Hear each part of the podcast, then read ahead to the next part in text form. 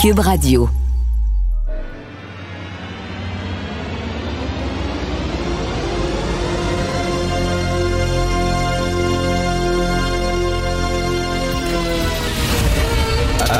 Attention, cette émission est laissée à la discrétion de l'auditeur.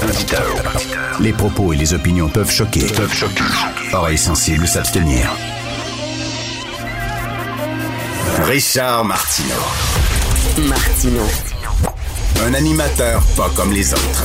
Richard Martineau. Cube Radio.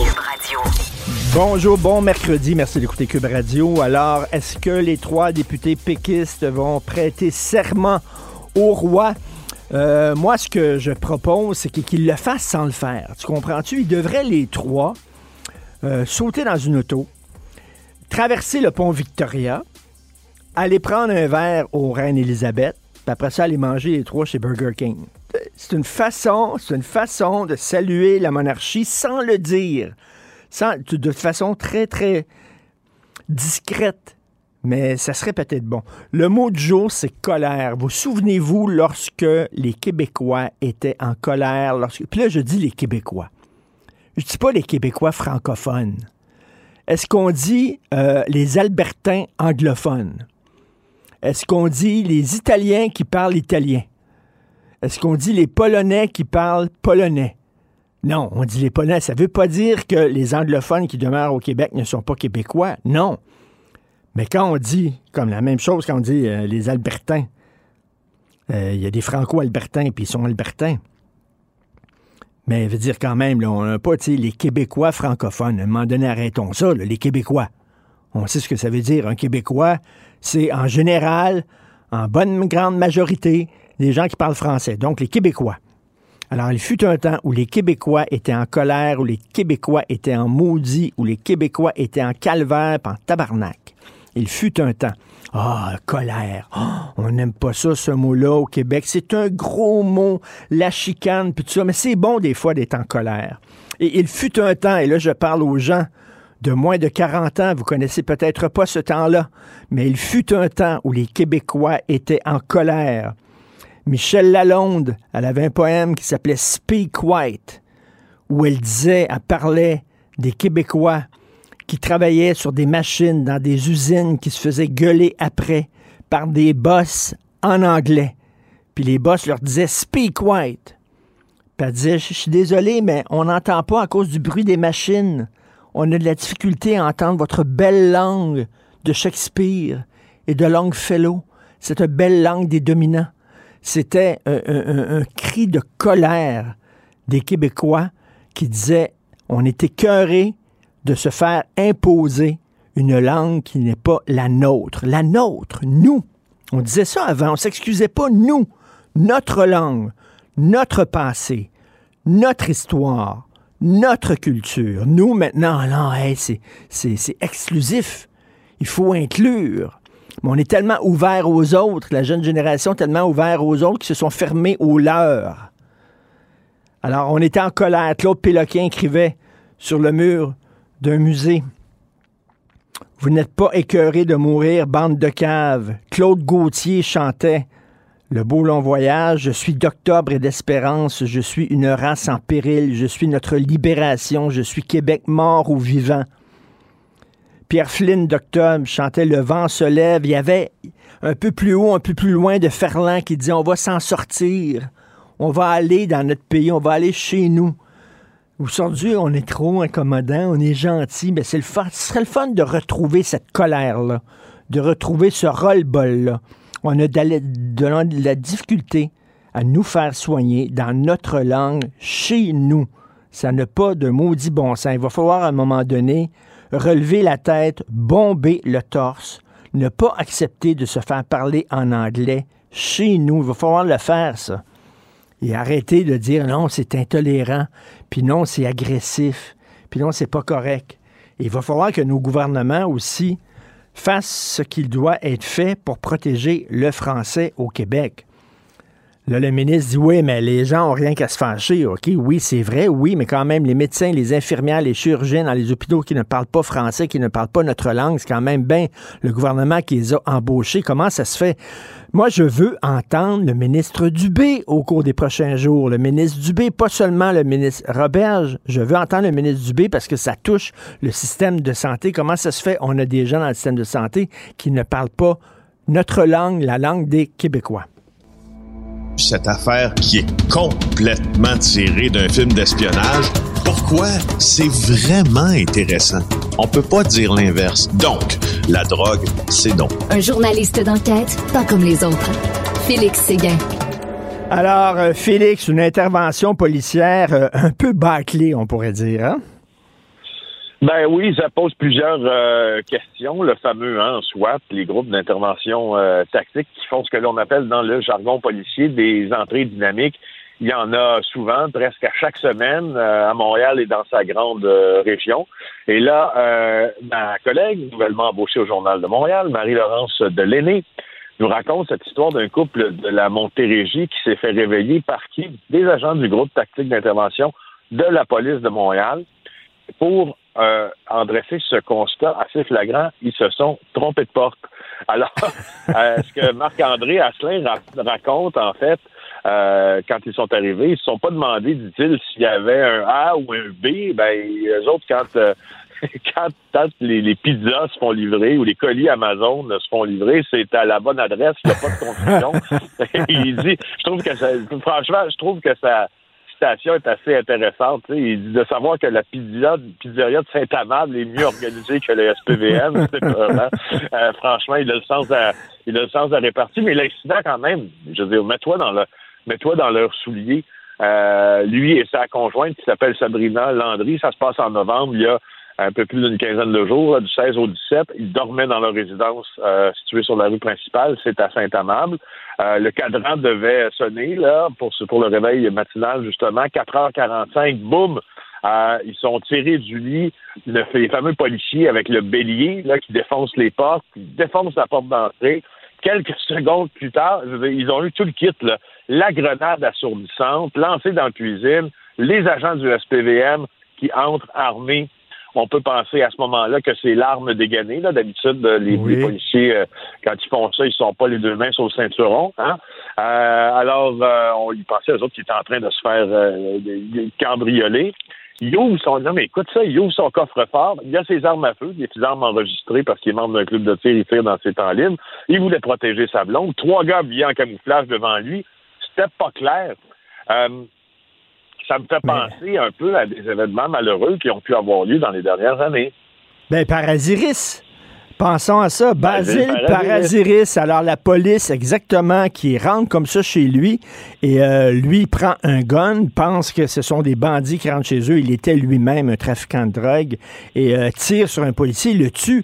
Mais d'ailleurs, ce qui s'est passé là, à Saint-Amable, Félix, heureusement pour les policiers que le gars était pas armé, parce que le gars aurait pu dire c'est qui qui rentre chez nous comme ça, pogne son gun puis tire? Ça aurait pu mal se terminer, ben, ça. Attends un peu, là. Attends un peu. Je, je précisons, Richard, là lui, il avait des armes enregistrées parce que c'est un, tireur sportif et occasionnel. Moi, de ce que je comprends dans le texte de euh, Marie-Laurence, c'est qu'il va vers ses armes pour protéger sa blonde, puis la citation de ses policiers lui crie Drop ton gun, drop ton gun. Et il dit Je ne drop pas mon gun si vous me dites pas pourquoi vous êtes chez nous, puis qu'est-ce que vous faites. Alors, euh, et la deuxième fois, semble-t-il, qu'il s'est fait parler assez fort, qui a finalement droppé, excuse-moi l'expression, son gun. Alors, manifestement, ça, il, écoute, ça, quand tu dis mal viré, là, à quelques centièmes de seconde de mal viré, tout à fait. Et euh, écoute, euh, Parasiris, c'était la même affaire. Hein, il était autour de 5 heures du matin. C'est ça la tactique de l'escouade SWAT, c'est que puis la police, quand ils font des descentes de même, quand ils débarquent, c'est à peu près ces heures-là pour s'assurer que les gens sont dans le lit. Oui, mais ça, on peut pas leur en, on peut pas leur en vouloir de planifier des interventions policières qui créent un effet de surprise. Surtout quand euh, tu as des situations à risque, là, tu peux pas commencer à annoncer tes intentions, puis que quelqu'un ait le temps d'aller chercher une arme, puis que bon, il y, a plein de considérants là-dedans que moi euh, je comprends. Mais franchement, l'erreur de porte, ça, je je comprends moins. Euh, Et je veux dire, le SPVM, euh, Colin, il y, a des, il y, a des, questions, franchement, auxquelles euh, doivent répondre. La ben police oui. est excusée. Euh, je ne sais pas si c'est assez franchement. Et surtout, euh, il y a une, parlant de ça, parce que tu cites à deux reprises le cas Basile Paraziris, mm-hmm. et tu as pas mal raison parce qu'il s'était dégagé du cas Paraziris. Euh, une, une, refonte, puis une spécialisation ou un changement dans les méthodes po policières pour ces, pour ces perquisitions, perquisitions plutôt et entrées dynamiques. Euh, alors, je, je, franchement, je ne sais pas si... Euh, J'aime bien ce mot-là. La formation continue a été respectée. J'aime bien ton expression entrée dynamique. C'est assez dynamique, en effet. Et Basile Paraziris oui. avait tiré justement sur un policier parce que euh, les policiers avaient enlevé leur badge. Donc, euh, ils n'avaient pas leur badge de police. Donc, lui, euh, les policiers disent, on a crié police. Lui dit, j'ai pas entendu. Je me demandais, lui, il était, tu, tu me corrigeras, mais c'était un bandit, Paraziris. Il pensait peut-être que c'était un gang adverse, un gang ennemi qui rentrait chez lui. Bref, il a tiré un policier. Euh, ça a donné lieu à un procès. Euh, écoute, les deux plaidoyers étaient extraordinaires. D'ailleurs, il y a une pièce de théâtre euh, récemment avec les plus grandes plaidoiries du Québec, puis on entendait la, plaido la plaidoirie de, de l'avocat de Basile Paraziris. Euh, et, et, il a gagné finalement Paraziris. Là. Il a été, oui, euh, oui, il a été oui. finalement innocenté. Oui, c'était effectivement l'un des, euh, des grands moments, des moments charnières dans le système judiciaire là, depuis euh, quelques années. Je suis désolé, le nombre d'avocats m'échappe, mais il avait engagé l'un des plus brillants avocats Ben oui. de Montréal. Et, euh, et effectivement, on avait fait grand état de sa plaidoirie euh, à ce moment-là. Je suis pas surpris qu'elle soit reprise d'ailleurs dans cette pièce de théâtre-là. Alors, euh, tout un réveil pour euh, ce couple-là. Euh, le cauchemar d'un compte bloqué chez BMO. Ben oui, encore une fois, mes collègues du, de la section argent là, du Journal de Montréal qui font euh, toujours du bon boulot pour vous parler d'argent. Tiens, euh, Jonathan Labrie du Moulin, c'est son histoire aujourd'hui. Jeune père de famille, il a, il, il, ça fait 37 jours. Il ne peut plus faire face à ses obligations financières. La BMO a bloqué son compte en raison d'activités suspectes. Et là, il se bat à la banque depuis euh, les dernières semaines pour être, un, indemnisé, deux, récupérer l'accès à ses fonds. Euh, tellement long qu'il est allé s'ouvrir un compte à la Banque nationale pour toucher sa paye. c'est assez incroyable parce que la banque, le BMO, lui fait sentir que c'est de sa faute. Il faut qu'il prouve que c'est pas lui qui a fraudé. Il est découragé. Il a peur de jamais revoir son argent. Il a déposé plainte euh, pour fraude. Honnêtement, euh, euh, Richard, moi, je connais plusieurs personnes, des ex-policiers, entre autres, surtout, qui œuvrent dans le domaine bancaire parce que c'est parfois là, un chemin euh, qu'ils empruntent là, pour la plupart euh, quand ils prennent leur retraite, pas pour la plupart, mais pour une minorité, mais beaucoup de la minorité le font. Euh, ils s'en vont euh, enquêter les crimes économiques dans différentes banques. Ils en engagent à l'appel des gens comme ça. Et moi, l'information que j'ai de plusieurs d'entre eux, c'est les banques ferment les yeux sur des fraudes fréquentes de 15, 20, 25 000, 30 000, 50 000. Et c'est fréquent parce que le, montant d'argent investi par la banque, puis le potentiel de le récupérer, vaut pas la peine. Alors, des fois, je me demande, honnêtement, je me demande si, dans ce cas-ci, la BMO n'a pas euh, choisi de se faire les dents sur quelqu'un où on, que l'on savait qu'il serait facilement intimidable, parce que moi, honnêtement, j'ai les confidences directes de, d'employés de plusieurs banques qui disent il y a plein de fraudeurs ah, dont oui. on tente même pas de récupérer l'argent parce que ça vaut pas la peine. On préfère payer. De toute façon, on a des assurances pour ça. Alors, voilà. Ah oui, écoute, là, avoir ton compte bloqué, c'est pas évident.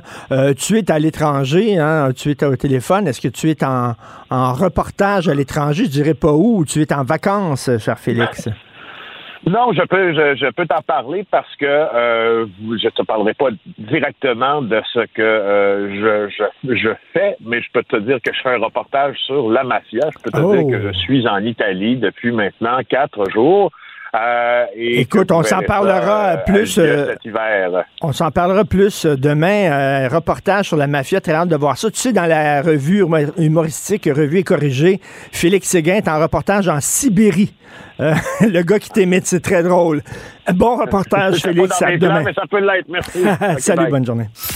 Martineau, il n'y a pas le temps pour la controverse. Il a jamais coulé l'eau sous les ponts. C'est lui qui la verse. Vous écoutez Martino. Cube, Cube Radio. Cube Radio. Cube Radio. En direct à LCN. Salut Richard. Salut Jean-François. J'ai de la misère à me lever le matin. À quelle heure tu te réveilles, toi, le matin, Jean-François? 3h30 bien sonné. Et toi? 3 heures, 7 heures moins quart, puis j'ai de la difficulté. Des fois, j'entends pas mon réveil, mais il y a un nouveau service, Ouais. par contre, un peu comme à l'hôtel. Tu sais, tu téléphones et tu dis à l'heure où tu veux te réveiller. Et là, tu Ouais. dis l'heure, puis tu raccroches. Et le lendemain, à l'heure dite, le mois 7 heures moins quart, c'est le SWAT qui débarque. Et ça réveille, mon gars. Hé, tout un service, ça. C'est l'SPVM, il offre ce service-là. Alors, euh, ça coûte pas cher. Puis, et débarque, tu te réveilles Ça en réveille maudit. mal. Ça, Ça réveille, réveille un peu mal, mais c'est très Hey, efficace. quand on même. rit. Hey, on rit, mais c'est pas drôle. Hein? C'est vraiment quelque Mais, chose, mais cette histoire c'est que euh, on se souvient tous de Basile Parasiris, hein, c'est cet Ben, J'ai homme-là. pensé à la même chose. La matin. police avait débarqué puis il avait tiré un policier parce que cet homme-là, là, de Saint-Amand, avait des armes à feu. Écoute, ça, il aurait pu dire, écoute, c'est des bandits qui Ça rentrent, ma Hmm. vie est en danger, puis tirer sur un policier, ça aurait pu ça. très mal se terminer, là. Mais euh, écoute, c'est un réveil matin exceptionnel. C'est sûr que ça marche à tout coup. Ça coûte cher de réparation après, par exemple. Oui. Euh, Richard, euh, on va revenir. Ça, je sais que c'est le genre d'histoire qui t'inspire particulièrement. Ce prof qu'on a connu parce qu'il a été candidat à la direction du Parti québécois, qui porte plainte contre l'Université Laval, qui l'accuse de racisme anti-blanc. C'est ça. Alors, l'Université Laval avait une offre d'emploi. C'est pour être titulaire de la chaire de recherche du Canada en histoire du Canada et en histoire du Québec. Et là, euh, euh, Frédéric Bastien, tu sais, il dit, ben, moi, je pourrais être intéressé par cette, euh, cette chaire-là parce que je suis historien. Je suis prof d'histoire. Je pourrais, moi, appliquer pour être, euh, euh, être justement titulaire de cette chaire-là. Mais c'est écrit sur le- le- l'offre d'emploi blanc s'abstenir. C'est vraiment pour les gens racisés, les Noirs, les Autochtones, blancs s'abstenir. Et là, lui a porté plainte à la Commission des droits et libertés en disant, ben, c'est du racisme. On me bloque à cause de la couleur de ma peau. Parce que, euh, euh, Jean-François, si on disait, par exemple, entre compétences égales, à compétences Exact, égales, ouais. entre un blanc et un noir, on va choisir le noir. Mais là, ils disent pas... Et c'est tout à fait compréhensible parce Oui. que les gens racisés sont souvent sous-représentés. Ça, je pense que tout le monde s'entend à là-dessus. compétence égale. Par contre, si le blanc arrive et il est vraiment plus compétent que les autres, on va choisir le blanc. Mais à compétence, mais là, c'est pas ça. C'est qu'on dit, on veut même pas que les blancs envoient leur CV. Et lui, il dit, écoutez, Mm. là, vous me bloquez la porte. Je peux même pas avoir accès là, à envoyer mon CV à cause de la couleur de ma peau. Donc, il, il a porté plainte à la Commission des droits et libertés et j'ai très hâte de voir comment la commission va trancher. Et de plus en plus, il y a des offres d'emploi comme ça. Écoute, récemment, cette semaine, Tangente, Tangente à Montréal, c'est un regroupement de gens qui travaillent dans le milieu de la danse. Alors, ils ont fait une rencontre avec des danseurs, des chorégraphes. Le public pouvait y aller, poser des questions aux artistes et tout ça. Mais c'était interdit aux Blancs. C'était ouvert seulement aux personnes racisées, noires et autochtones pour avoir un climat sécuritaire. Là, ils sont en train de dire que si tu es blanc, donc, puis tu arrives dans cette soirée-là, tu vas représenter une menace Une à la sécurité des gens. Voyons donc, ça ça n'a pas de maudit bon sens. Là. Essayez de penser. C'est pour ça qu'il y a des, ce qu'on appelle des gated communities aux États-Unis. Il y a des Blancs qui se sont rassemblés, puis on dit, nous autres, on ne veut pas de Noirs parce que ça nous menace. Ça n'a pas de bon sens, c'est du racisme. Donc, euh, est-ce que... Exact. Est-ce que la Commission des droits et des libertés va trancher en sa faveur? Mais j'ai très, très hâte de voir ça. Mais à un moment donné, compétence égale, choisir quelqu'un d'une minorité, ça se défend. On peut en discuter. Mais là, dire, ne prenez même pas la peine d'envoyer votre CV, ça ressemble à être jugé à cause de la couleur de sa peau. Par ailleurs, euh, hausse des taxes municipales à Montréal, c'est les plus importantes hausses de taxes en une décennie. hein. Bon, tellement du bon service. Montréal se porte tellement bien. Je peux comprendre qu'ils haussent les taxes parce que, écoute, les services qu'on a à Montréal, à un moment donné, est-ce qu'on a une capacité de payer infinie? On dirait que le contribuable, lui, je sais pas, là, il y a une machine à imprimer de l'argent. Hausse de taxes, hausse de l'essence, hausse de la bouffe, hausse des loyers, hausse de l'hypothèque, hausse des taux d'intérêt. Puis là, on paye, on paye. À un moment donné, là, tu sais, chaque orifice qu'on a dans le corps, on nous rentre un tuyau dedans pour essayer de nous pomper de l'argent. Puis s'il manque d'orifice, on prend un, un vilebrequin, puis on va en faire un. On va en creuser un dans la tête, dans le nez, mhm. n'importe où, là. Puis on va nous pomper encore. À un moment donné, notre capacité de payer, elle n'est pas infinie. Et là, en, même temps, les villes sont étouffées. On demande aux grandes villes euh, écoute, euh, d'intégrer les gens, les immigrants qui arrivent, de prendre soin des itinérants, les problèmes de santé mm. mentale. Les villes disent, on étouffe. Et le deux tiers des budgets des villes, ça provient des taxes municipales. sais. Donc, est-ce qu'on peut, là, les villes disent, ben, est-ce qu'on peut négocier un nouveau contrat avec le gouvernement du Québec où ils vont nous aider, puis ils vont nous donner de l'argent, puis on n'aura pas besoin de étouffer nos contribuables, les gens qui demandent dans nos villes, effectivement.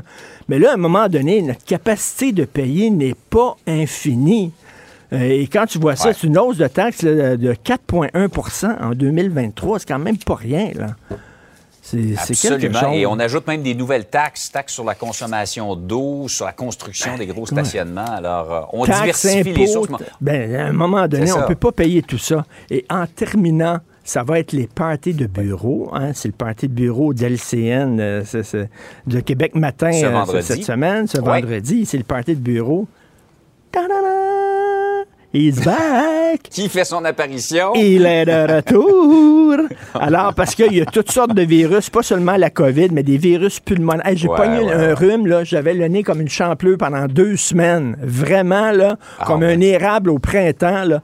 Donc, il y a toutes sortes de bestioles. Je suis allé voir un spectacle cette semaine. Et je l'ai ressorti ah et je l'ai porté tout le long du spectacle, malheureusement. Donc. Euh, on s'en ennuyait pas nécessairement, mais il peut être essentiel, pas vraiment. effectivement. Tout à fait.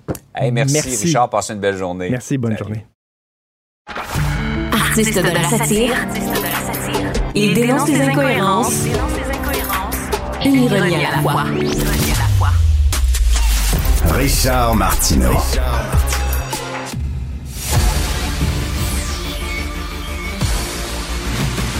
Jean-François Lisée. On va juste dire qu'on est d'accord. Thomas Mulcair. Je te donne 100% raison. La rencontre. C'est vraiment une gaffe majeure. Tu viens de changer de position. Ce qui est bon pour Pitou est bon pour Minou. La rencontre. Lisée. Mulcair.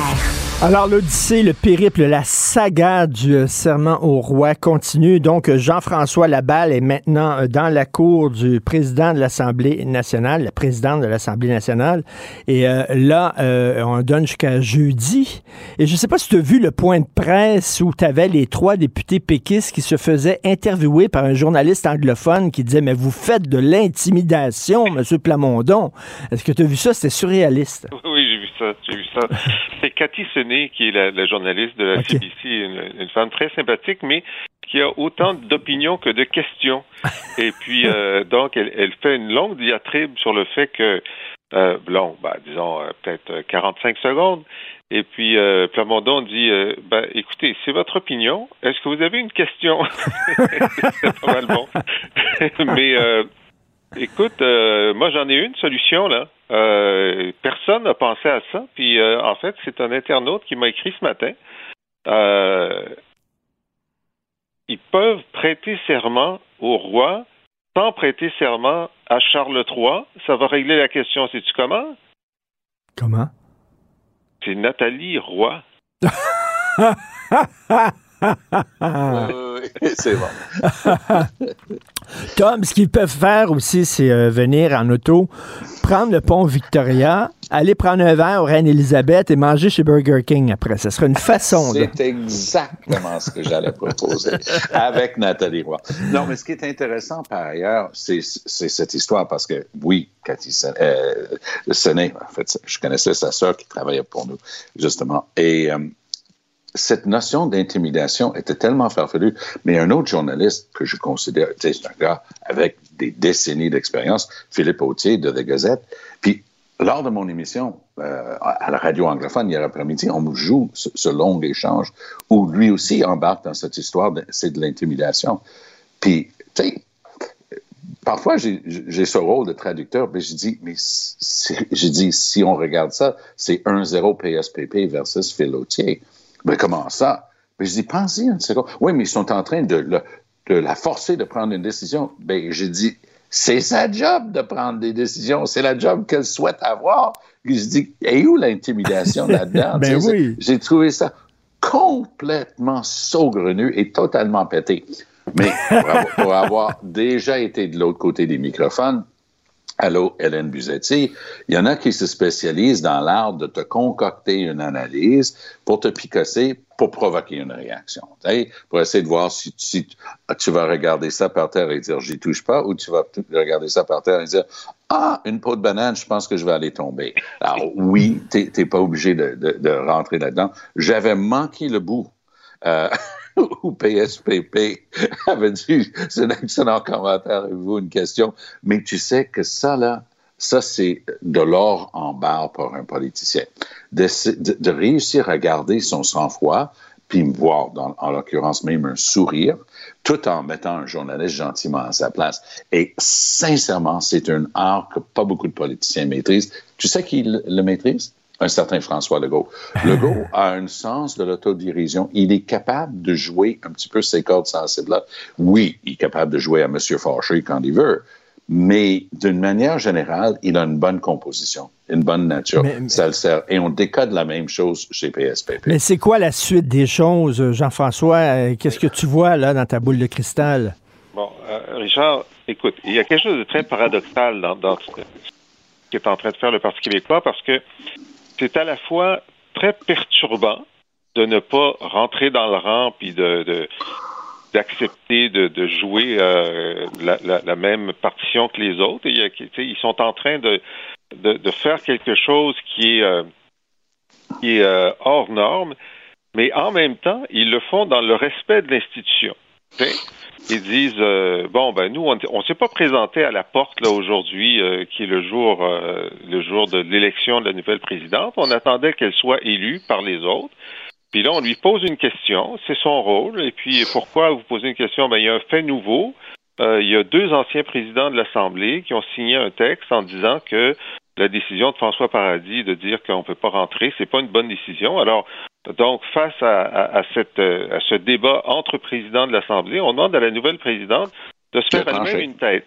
Bon, ben premièrement. Hmm. Deuxièmement, on dit, ben, on rentrera pas demain, c'est-à-dire aujourd'hui, jour euh, de, de, de, du, discours, pour, euh, d'ouverture, parce que c'est important dans l'institution. Le, premier ministre fait son discours d'ouverture, on respecte ça. Hmm. On va pas lui gâcher sa journée.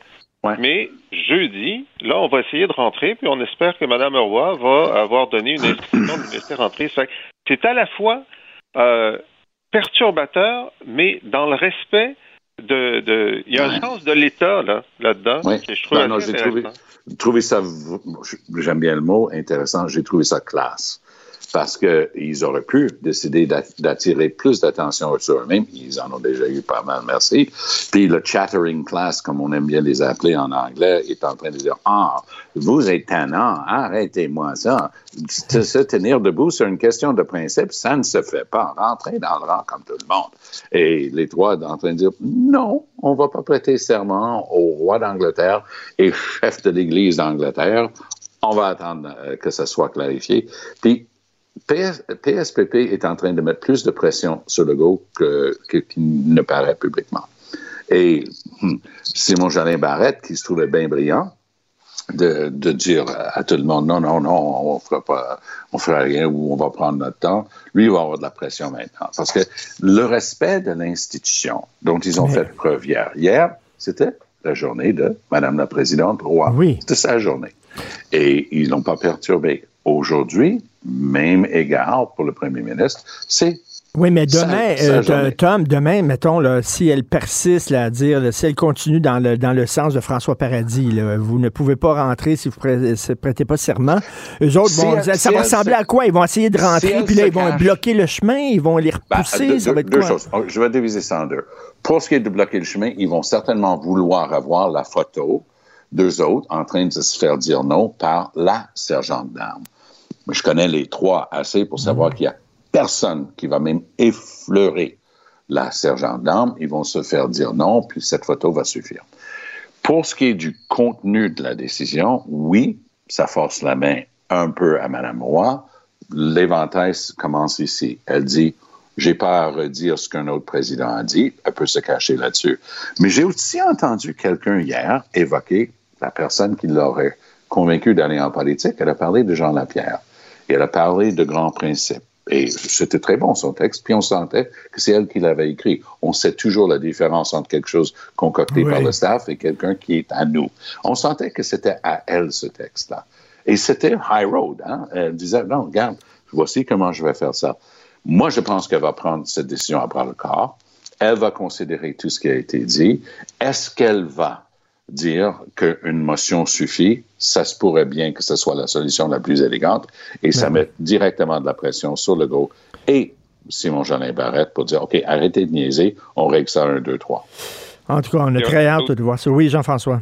Oui, alors moi, moi aussi, je pense que euh, jeudi matin, euh, lorsque les trois députés vont se présenter, le sergent d'armes a eu euh, a eu la, directive de, de, les empêcher d'entrer. Ça va être très euh, très courtois là. Il n'y aura aucune bousculade. Hein. C'est pas, pas ça c'est sûr, ça c'est sûr. Ces personnes-là, mais il y aura la photo effectivement.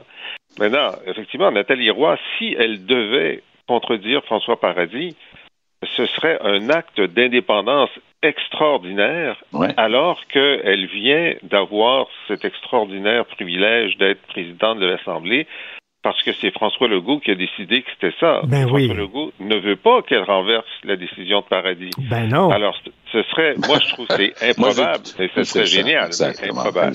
Euh, euh, Tom, euh, Tom, je veux absolument parler d'immigration. François Legault a dit une immigration à 100% francophone.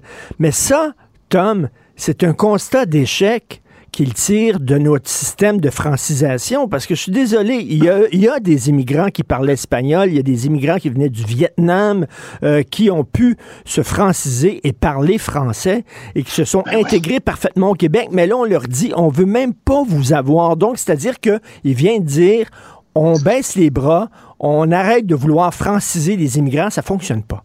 C'est ça qu'il dit. Et, c'est faux que ça fonctionne pas. Je vais te raconter une anecdote en 30 secondes. Il y a eu une famille éplorée dans ma circonscription d'Outremont qui couvrait aussi ce qu'on appelle parc extension. Mon proche collaborateur, qui était très sensible aux différentes communautés, il dit Tom, va chercher des fleurs blanches parce que c'est une famille pakistanaise qui vient de perdre le sillon. Je dis d'accord. Je vais dans leur appartement, modeste, mais, mais bien. Et euh, je rencontre donc la première génération d'arrivée, les parents qui ont perdu euh, le, grand-père, et, les, deux, les deux enfants, ados, secondaires. Par réflexe, je regarde les parents, je commence à parler en anglais avec eux. Ils avaient suffisamment d'anglais, puis ils avaient appris suffisamment de français pour travailler dans le commerce, mais pas beaucoup plus. Par réflexe, j'ai regardé les deux ados 14-16 ans, j'ai parlé en français, puis ils m'ont répondu dans un français québécois parfait, châtié, parce qu'ils allaient à l'école, c'était leur langue. Legault est en train de faire un joyeux mélange entre deux choses. Si on prenait au pied de la lettre ce que Legault est en train de dire, il n'y aura pas de communauté italienne ici à Montréal, mais c'est une communauté très bien intégrée, hmm. où tout le monde parle français, mais il parle aussi anglais, puis il parle aussi italien à la maison. Legault est en train de choisir ses statistiques. Il dit, ah, il y a telle réduction du nombre de personnes dont la langue à la maison, c'était l'affaire. Donc, on n'est plus en train de dire, tu dois maîtriser le français pour aller à l'école. On n'est plus en train de dire, tu dois maîtriser le français pour travailler. On n'est plus en train de dire, tu dois avoir le français suffisant pour servir tes clients. On est en train de dire, le, le gouvernement veut mettre son nez dans votre foyer pour écouter quelle langue vous parlez entre vous et qu'est-ce que vous regardez à la télé. Ce à quoi la réponse va être de quoi tu te mêles. Jean-François, est-ce que c'est un constat d'échec sur notre euh, système de francisation? C'est de la lucidité. Euh, d'abord, évidemment, personne ne peut légiférer ou ne doit légiférer sur euh, la, la, langue parlée à la maison. Mais lorsque tu as une population, par exemple sur l'île de Montréal, où tu es passé 60% des gens qui vivent en français à moins de 50% ce que ça signifie, c'est que c'est comme un, la langue, c'est comme un arbre. Euh, il y a euh, les racines. Les racines, c'est ces gens qui vivent en français, qui parlent le français à la maison avec leurs enfants. Et les feuilles, c'est tous ceux qui ont le français langue première, deuxième ou troisième. Euh, tu peux avoir un arbre qui a énormément de feuilles et de moins en moins de racines. À la prochaine tempête de vent, il va tomber. Alors, il faut, il faut voir cette situation-là. Et, et, ce que nous disent les statistiques du dernier recensement, c'est que le nombre de feuilles baisse en proportion. C'est la première fois qu'on voit ça. Les racines s'atrophient. Le nombre et la proportion d'unilingues anglophones augmentent. Alors, des cas d'immigrants euh, qui parlaient une autre langue, qui sont venus ici, qui se sont francisés, il y en a des milliers. Il y en, a, des milliers, puis c'est extraordinaire. Mais sur l'ensemble de la proportion, on est en train d'affaiblir. Oui, mais, mais Jean-François, on les sacrifie. les Chiliens qui sont venus et qui ont appris le français, les Vietnamiens qui sont venus et qui ont appris le français, il y en a. Et là, on leur dit, on veut même pas vous recevoir, c'est terminé. Non, euh, ce qu'on leur dit, on leur dit ce que le Royaume-Uni dit au monde entier depuis plusieurs années. On veut bien vous recevoir. Apprenez le français, apprenez notre langue, dans leur cas l'anglais, dans notre cas le français, avant de venir. Vous faites une demande, apprenez notre langue avant de venir et nous allons vous intégrer, d'autant mieux que vous aurez cette compétence linguistique parce que si on continue comme on le fait depuis 50 ans, le français va devenir euh, va, se raréfier à, Montréal et l'anglais va devenir une de nos langues communes, ce qui est en train de se faire sur l'île de Montréal. Alors, on ne peut pas faire semblant que ce n'est pas en train de se faire. Tom, j'imagine que tu n'es pas, pas d'accord. Moi, ce que j'aime dans ces débats-là, c'est les faits. Et moi, j'ai tendance, j'ai horreur des, opinions à l'emporte-pièce, et c'est ce que je décode chez Legault. Legault est un homme hautement intelligent. Je ne suis pas en train de dire que c'est un nono qui ne sait pas de quoi il parle, mais il est c'est pas lui qui s'assoit et qui épluche les statistiques. Lui, il se fait donner des trucs qui renforcent sa perception déjà prise d'avance. Et donc, de dire que tu veux euh, une, immigration purement francophone, c'est où le bassin? Alors, est-ce que ce bassin-là va faire en sorte qu'il y aura un, Québec euh, où les gens vont s'intégrer par ailleurs? Et est-ce que les bassins qui existent, comme, comme tu dis si bien, Richard, euh, aussi en, en, Amérique du Sud ne peuvent pas venir enrichir ça? Les gens vont obligatoirement envoyer leurs enfants à l'école française. Les gens vont obligatoirement travailler en français. Les gens vont obligatoirement être obligés d'avoir assez de français pour servir de clientèle de cas échéant en français. Et ce, ce dont on est en train de parler ici, et je reviens là-dessus, c'est qu'on on veut essayer de dire que l'État a un rôle à jouer pour regarder évaluer, sous-peser la langue que tu parles à la maison avec les tiens. Ma femme est française de France. Moi, je suis en, j'ai été élevé surtout en anglais ici, de une maman francophone, le papa anglophone. si tu me demandes quelle langue je parle avec Catherine, je ne saurais même pas te le dire parce qu'on rigole à chaque fois que quelqu'un nous le demande, parce qu'on parle tellement, on passe tellement de l'un à l'autre que c'est égal. Est-ce que quelqu'un va me dire qu'il y a un problème que l'État va intervenir pour dire à moi ou à mes voisins ou voisines qu'est-ce qu'on parle à la maison pourvu qu'on parle. Ce n'est pas le cas. Dans le... pas le cas. Personne ne dit ça. On ah, constate. je m'excuse. Attends, Jean-François. je vais attendre Jean-François. Jean-François, je suis pas en train de je, suis pas en train de t'attribuer euh, des motifs indignes dans ce que dans ton analyse. ce, que je, suis en train de, ce que je suis en train de dire, c'est que le go hmm. est en train de parler de langue à la maison. Jean-François, Jean-François, oui, parce que euh, lorsque des, des, des, des, Italiens, des Chiliens, des, euh, des Pakistanais, etc., déménagent à Toronto, on sait qu'en dans de deux générations, la langue qu'ils vont parler à la maison, ça va être l'anglais. C'est normal. C'est comme ça. La pression linguistique à Toronto est telle que la langue à la maison, ça va finir par devenir l'anglais dans 99% des cas. C'est juste une question de temps. Au Québec, il y en a 50 ça va être l'anglais et 50% que ça va être le français. Ça veut dire que c'est vrai qu'on a un succès de langue seconde pour le français, mais le fait est qu'on n'est pas en train, comme les autres sociétés, de constamment renouveler les racines. Et, c'est ça qu'on dit. On dit pas, on, ne va pas vous dire quoi parler à la maison, mais on constate que en ce moment, l'équation est en train d'affaiblir le français. Mais, mais, mais gardez, gardez, gardez vos idées. On va continuer le débat demain. Euh, puis je veux revenir aussi sur la sortie du ministre Roberge qui pelte ça un peu dans la cour, dans la cour des citoyens en disant c'est à vous à vous fâcher et à défendre le français. On en reparlera parce que, à ce que je comprends, moi, c'est quand même le gouvernement qui embauche des médecins et des chirurgiens qui sont unilingues anglophones. Euh, Eh le gouvernement a quand même euh, une responsabilité là-dedans. On en parle demain. Merci beaucoup à vous deux. Merci Bonne beaucoup. journée. Salut. Salut. Bye. Merci. Alors, si, euh, si vous voulez lire les commentaires de Jean-François Lisée sur l'actualité, écoutez son excellent balado où il commente l'actualité. Il revient sur les grandes dates du Québec avec son humour légendaire. Allez à la boîte Joignez-vous à la discussion. Appelez ou textez le 187 Cube Radio 1877 827 2346. Les prix des billets, c'est complètement débile. Euh, Metallica va venir au stade olympique au mois d'août. On espère qu'il n'y aura pas d'émeute cette fois-ci. Mais les prix des billets, là, je regardais les billets pour Stromae aussi cette semaine. C'est complètement débile. Euh, Il y a un gars qui nous disait, là, euh, qui nous disait, un collaborateur, qu'il y a quatre ans, il est allé voir Blink euh, euh, 182, euh, puis ça coûtait à peu près une centaine de dollars au parterre. Et aujourd'hui, les mêmes billets sont comme le triple du prix. C'est complètement débile. On va en parler avec euh, quelqu'un qui aime beaucoup aller voir des spectacles, Tania DCI. Bonjour, Tania. Bonjour, M. Martineau. Bonjour. Donc, euh, vous allez voir beaucoup de spectacles par année? Euh, oui, ben j'ai fait le calcul là, hier justement, puis je pense que je vais en voir un peu trop peut-être, mais euh, oui, Euh, je dirais là dans au moins deux trois par mois là, OK. euh, sans compter les spectacles de la région là chez nous, les spectacles gratuits tout ça là. Wow, OK, une vraie fan de musique, là. Ouais, ouais, ouais, ben je travaille dans le domaine en plus, donc euh, je suis comme vraiment née avec la musique dans les oreilles. Là. OK, ben c'est bien qu'il y a des gens qui aillent voir des spectacles. Mais là, Tania, c'est c'est quoi? J'ai pas regardé vraiment les prix pour Metallica et Mhm. tout ça, là, mais c'est quoi? C'est 300 dollars le billet, quelque chose comme ça? Ben environ, ben juste un exemple, j'ai acheté des billets moi pour Muse qui s'en viennent au Centre Oui. Bell là, euh, en mars prochain. Je suis allée les voir en 2019, ça m'avait coûté 125 du billet. Là pour euh, Muse, c'est le double pour un billet pour le mois de mars.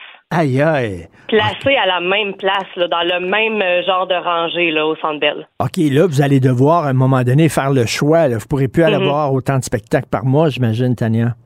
Non, ben c'est ça. Quand c'est rendu que payer 250 dollars pour un billet placé, c'est presque rendu la norme. C'est vrai que ça fait vraiment très cher.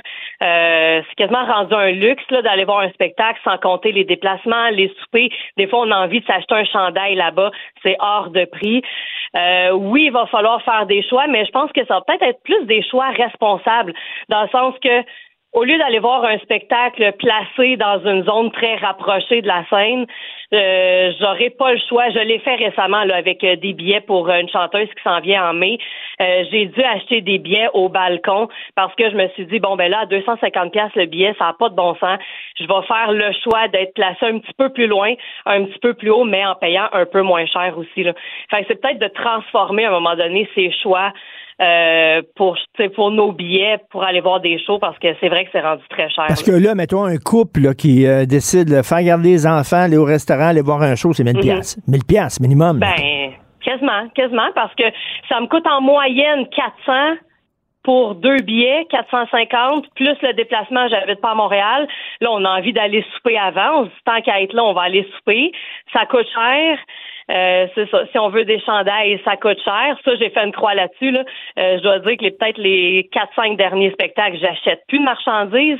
Euh, C'est ça, ça. Ça coûte très, très cher. Ouais. Et Tania, euh, pardon, Tania, le dernier spectacle que vous êtes allé voir, c'est Three Days Grace euh, à Place Belle. C'était combien? Oui.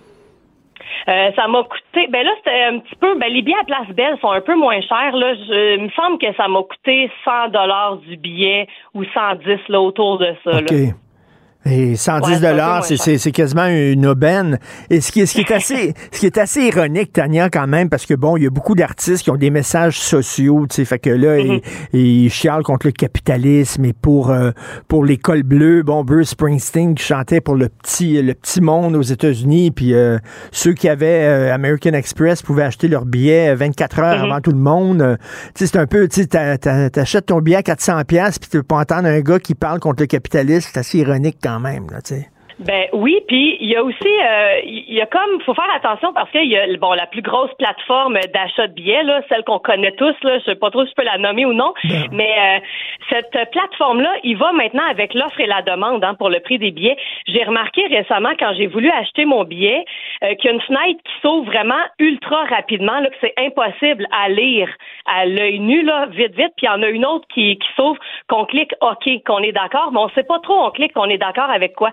J'ai dû filmer avec mon cellulaire euh, pour ensuite retourner voir qu'est-ce qui est écrit. J'ai fait pause sur la vidéo sur mon cellulaire et c'est vraiment écrit que la plateforme en question se donne le droit de modifier le prix selon l'offre et la demande, le prix des billets. Donc Ah, si on ouais. n'achète pas, si on n'achète pas nos billets en pré-vente et qu'on les achète en vente régulière, les prix seront pas les mêmes.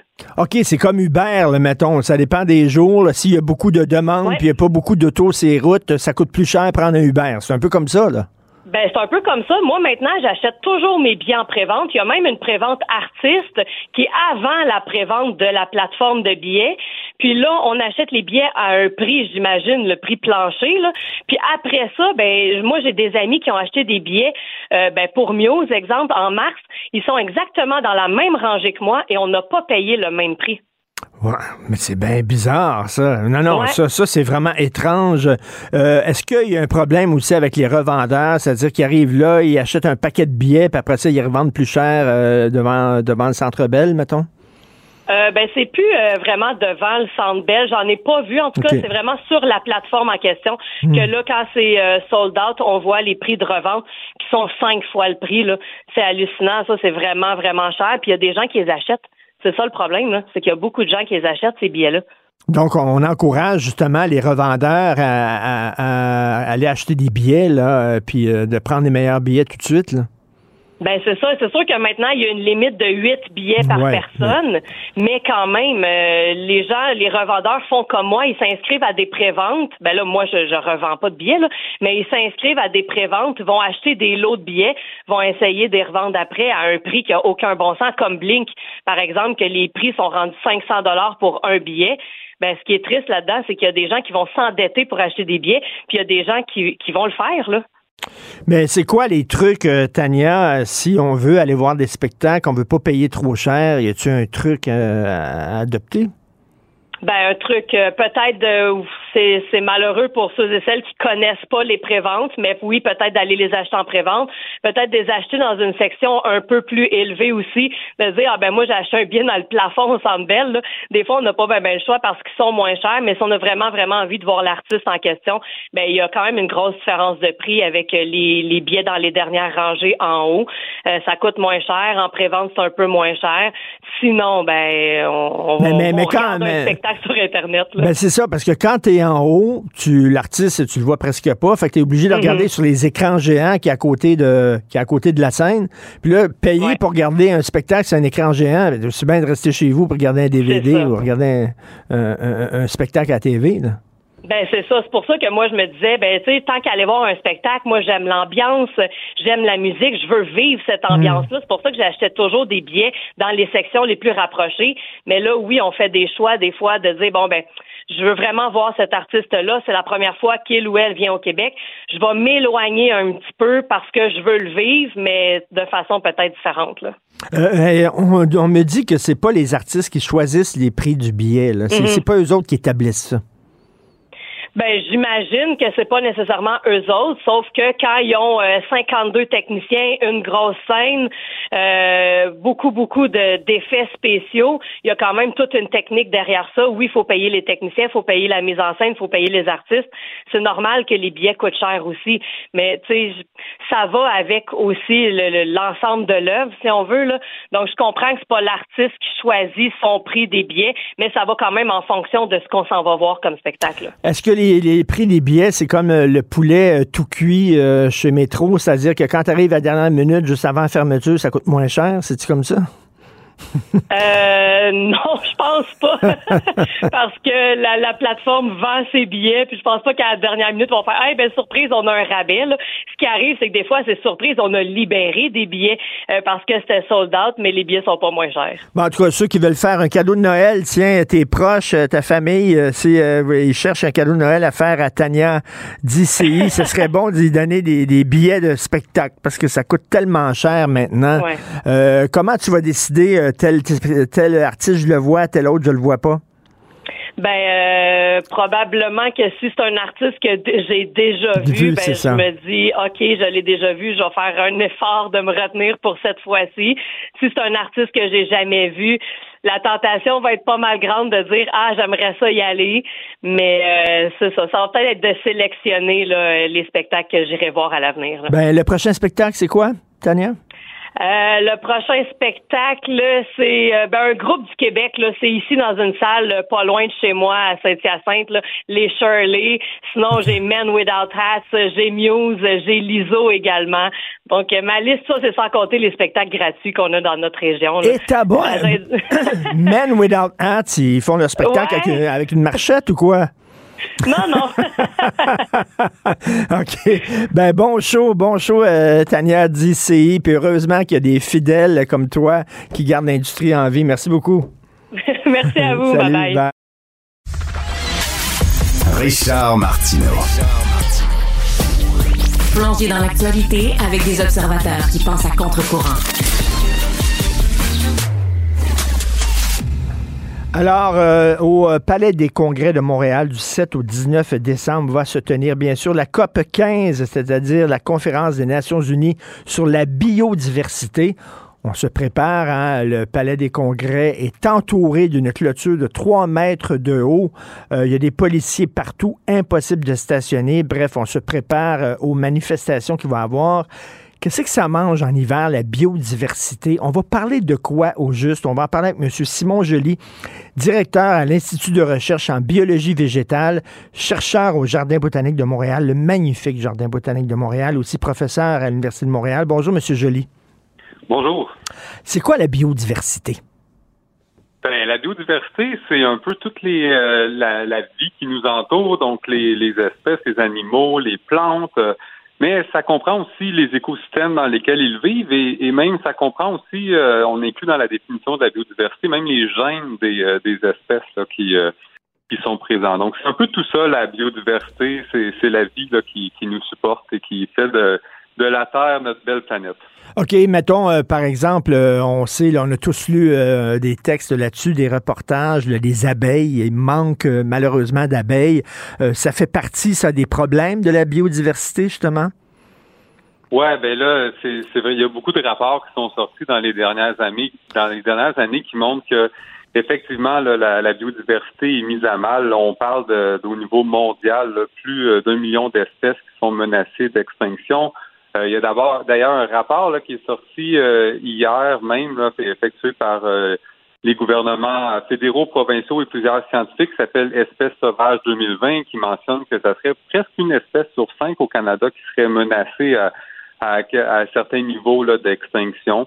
Puis on a en plus de ça un déclin de beaucoup de, de, de populations d'animaux et d'insectes et de plantes. Donc oui, la biodiversité n'est pas en, un très très dans un très bon état en ce moment. Mais j'ai lu des reportages, j'ai vu des vidéos aussi de gens qui disaient, bon, euh, concernant l'extinction de certaines espèces animales, qu'il y a plein, plein, plein, il y a des milliers d'espèces animales qui euh, sont disparues au cours de l'évolution, euh, depuis l'apparition de la vie sur Terre. C'est que c'est normal qu'il y en a qui apparaissent puis qu'il y en a qui disparaissent. Euh, oui, euh, ça c'est très très vrai. Mais ce qu'on est capable d'évaluer aussi, c'est qu'en ce moment, on a un taux d'extinction d'espèces qui est de 10 à 100 fois plus élevé que ce qu'on observe normalement sur Terre. Donc c'est vrai qu'on s'attend à ce qu'il y ait des espèces qui disparaissent, mais en, moment, en ce moment, on est dans un taux qui est vraiment anormalement élevé. C'est pour ça qu'on parle d'une nouvelle extinction de masse qui peut se comparer et même être supérieur à ce qui s'est passé là, dans les grandes extinctions du passé. OK, et ça, c'est ce que ça peut bouleverser euh, euh, la, la, la, la, vie sur Terre? C'est-à-dire que des fois, bon, il y a des, je sais pas, des espèces animales qui nous paraissent totalement inutiles, puis on dit, bon, on s'en fout si cette espèce-là disparaît, mais on dit, oui, mais si l'espèce disparaît, il va y avoir plus d'insectes, s'il y a plus d'insectes, il va y avoir moins d'affaires, etc. Puis bon, bref, c'est euh, c'est la théorie des dominos. Ben, c'est beaucoup ça, là. Puis souvent, à moins de faire beaucoup d'études sur une espèce, c'est vraiment difficile de d'être capable d'estimer l'impact de la perte d'une espèce sur les écosystèmes et, euh, la vie en général. Il y a certaines espèces qui vont interagir avec plusieurs autres espèces dans, euh, dans leur écosystème. Puis donc, si on l'enlève, ça peut avoir un effet domino justement important sur un grand nombre d'espèces. Souvent, c'est même on, ne les anticipe pas ces effets-là. Donc, c'est difficile à savoir a priori, quelle espèce va avoir, euh, la perte de quelle espèce va avoir le plus grand impact sur nos écosystèmes? Mais ce qui est certain, c'est que si on a des très hauts taux d'extinction, euh, la chance qu'on perde des espèces qui soient critiques là, pour les écosystèmes augmente euh, de façon vraiment importante. Et qu'est-ce que vous répondez aux gens qui disent, par exemple, lorsqu'on arrête des travaux de construction, je sais pas, une autoroute, puis on arrête tout ça parce qu'on a trouvé cinq ranettes à poids quelque part, là, puis les gens disent, on s'en foutu de la ranette à poids, elle peut bien disparaître, on s'en sac totalement. vous en pensez quoi? Ben en fait, c'est justement, je pense qu'en ce moment, euh, ces, lois-là qui permettent la, préservation des espèces en péril, euh, c'est presque le seul outil qu'on a en ce moment au Canada qui nous permet de vraiment protéger la biodiversité. Euh, on aimerait avoir d'autres outils pour pouvoir protéger de plus grands territoires, mais je pense que présentement, c'est l'outil qu'on a qui nous permet de vraiment protéger la biodiversité. Protéger, souvent, il faut comprendre que c'est vrai qu'on parle d'une souvent des espèces emblématiques. On peut parler de la rainette faux-grillon, des choses comme ça.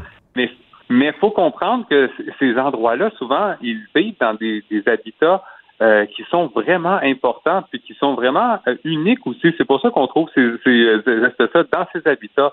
Et donc, c'est l'outil qui nous permet quand même de protéger les habitats. Et on protège pas juste cette espèce-là en faisant ça on protège toutes les espèces qui les entourent. Donc, c'est vraiment un outil qui est important pour nous permettre de, protéger la biodiversité. En ce moment, je dirais qu'on manque d'outils là au niveau euh, légal là, pour vraiment pouvoir protéger euh, la biodiversité. Et ça aussi, j'imagine, euh, dans la biodiversité, il y a la protection des milieux humides? Bien, ça rentre, ça rentre tout là-dedans. Effectivement, il y a les milieux humides, il y a les milieux marins. Des fois qu'on a tendance à oublier. Euh, donc euh, oui, quand on parle de protection de la biodiversité, on sait que c'est objectifs, mais c'est vraiment pour l'ensemble des milieux, milieux humides, milieux terrestres, milieux marins, milieux océaniques. Donc euh, c'est important de protéger des habitats dans l'ensemble de ces, de ces écosystèmes. Donc, la biodiversité, tout ça, ça, ça, va dans, dans toute le, la protection de l'environnement en général. Là. là, on va parler spécifiquement de la biodiversité, mais ça rentre quand même dans toutes les discussions qu'on a ces temps-ci sur comment mieux protéger notre environnement. Ah, effectivement, puis on a tendance en ce moment de parler beaucoup de, de changement climatique.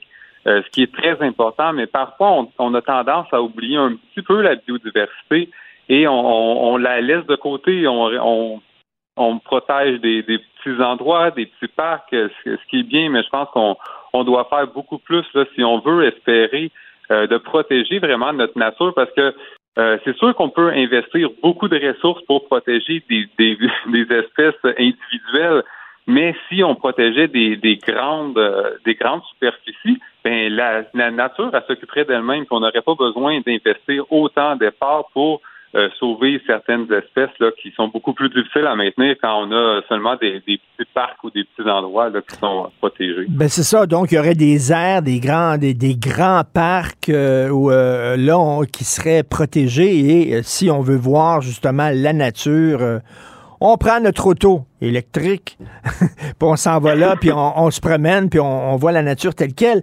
Euh, est-ce que est-ce que ça serait ça la solution, c'est-à-dire que on peut construire comme on veut en ville, on va avoir des aires protégées où là la nature va être quasiment sous verre, comme un musée, puis on ira voir la nature là, comme euh, on, comme on va à la biosphère par exemple au jardin botanique.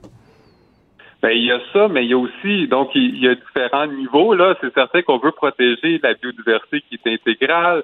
mais je pense que la biodiversité a un impact qui est énorme aussi dans nos villes. Donc, elle nous rend des services incroyables comme la, la, la filtration de l'eau, la rétention de l'eau aussi avec, lorsque des grandes pluies, la filtration de l'air, ça peut réduire la température euh, euh. Donc, la, biodiversité, quand même, offre des services incroyables dans nos villes. Et euh, d'ailleurs, un des objectifs de la COP15 aussi, c'est de mentionner, donner accès à cette biodiversité-là, même dans les villes, même si c'est certain qu'on n'a pas le même impact là, quand on a des, plus petits parcs, mais je pense que l'accès à cette biodiversité, la présence aussi, la protection de la biodiversité partout est importante. Parce que si on fait juste dire, bah, à Montréal, on peut faire ce qu'on veut, on enlève tous les parcs, puis euh, on va protéger ailleurs, euh, je pense qu'on s'en tirera pas mieux. Là. Puis euh, on oublie un peu, c'est ça, tous les, euh, services que la biodiversité peut nous rendre, même en ville. Et vous attendez à quoi de la COP 15? C'est certain que ça serait pas parfait, c'est certain qu'ils n'y arriveront pas avec des solutions parfaites. Ils vont devoir mettre de l'eau dans leur vin. La politique, c'est l'art du compromis. Mais reste que vaut mieux faire ne serait-ce qu'un petit pas dans la bonne direction que pas du tout. Ben, c'est un peu ça. C'est certain qu'on peut être un peu parfois cynique là envers ces engagements, mais ce qu'on souhaite vraiment, c'est que les partis s'entendent pour fixer des objectifs clairs et, assez fermes. Puis euh, on a beau être cynique en se disant ça sert à rien, mais à ces personnes-là, je pourrais rappeler que en ce moment, le, gouvernement du Québec a protégé 16,9% euh, environ de, son territoire, puis les objectifs euh, de la COP 10 de 2010 au Japon, c'était de protéger 17% du territoire. Donc, euh, je suis pas mal certain que si l'objectif n'était pas de 17% on n'aurait sans doute pas atteint ce niveau-là de protection. Donc, je pense que de se fixer des objectifs euh, très précis, clairs, je pense que c'est vraiment important. Puis, ça donne aussi un outil après pour talonner euh, ben, nos gouvernements, puis essayer de leur demander d'en faire le plus possible pour protéger la biodiversité. Je pense que tout le monde s'entend pour dire que c'est un enjeu qui est majeur présentement euh, dans notre société, puis il faut en faire plus. En terminant, M. Joly, vous dites de talonner le gouvernement. Oui, c'est bon de faire pression auprès du, gouvernement. C'est bon de sensibiliser le public. Il va y avoir des manifestants, puis c'est très correct. On vit en démocratie. Puis c'est bien qu'il y ait des gens qui manifestent en disant, nous, on a ça à cœur, puis c'est important, mais mais il y, a, toujours une gang d'extrémistes. Eux autres veulent mettre fin à la, à la COP 15. ils veulent interrompre les discussions de la COP 15. Ça ne sera pas un service à se rendre.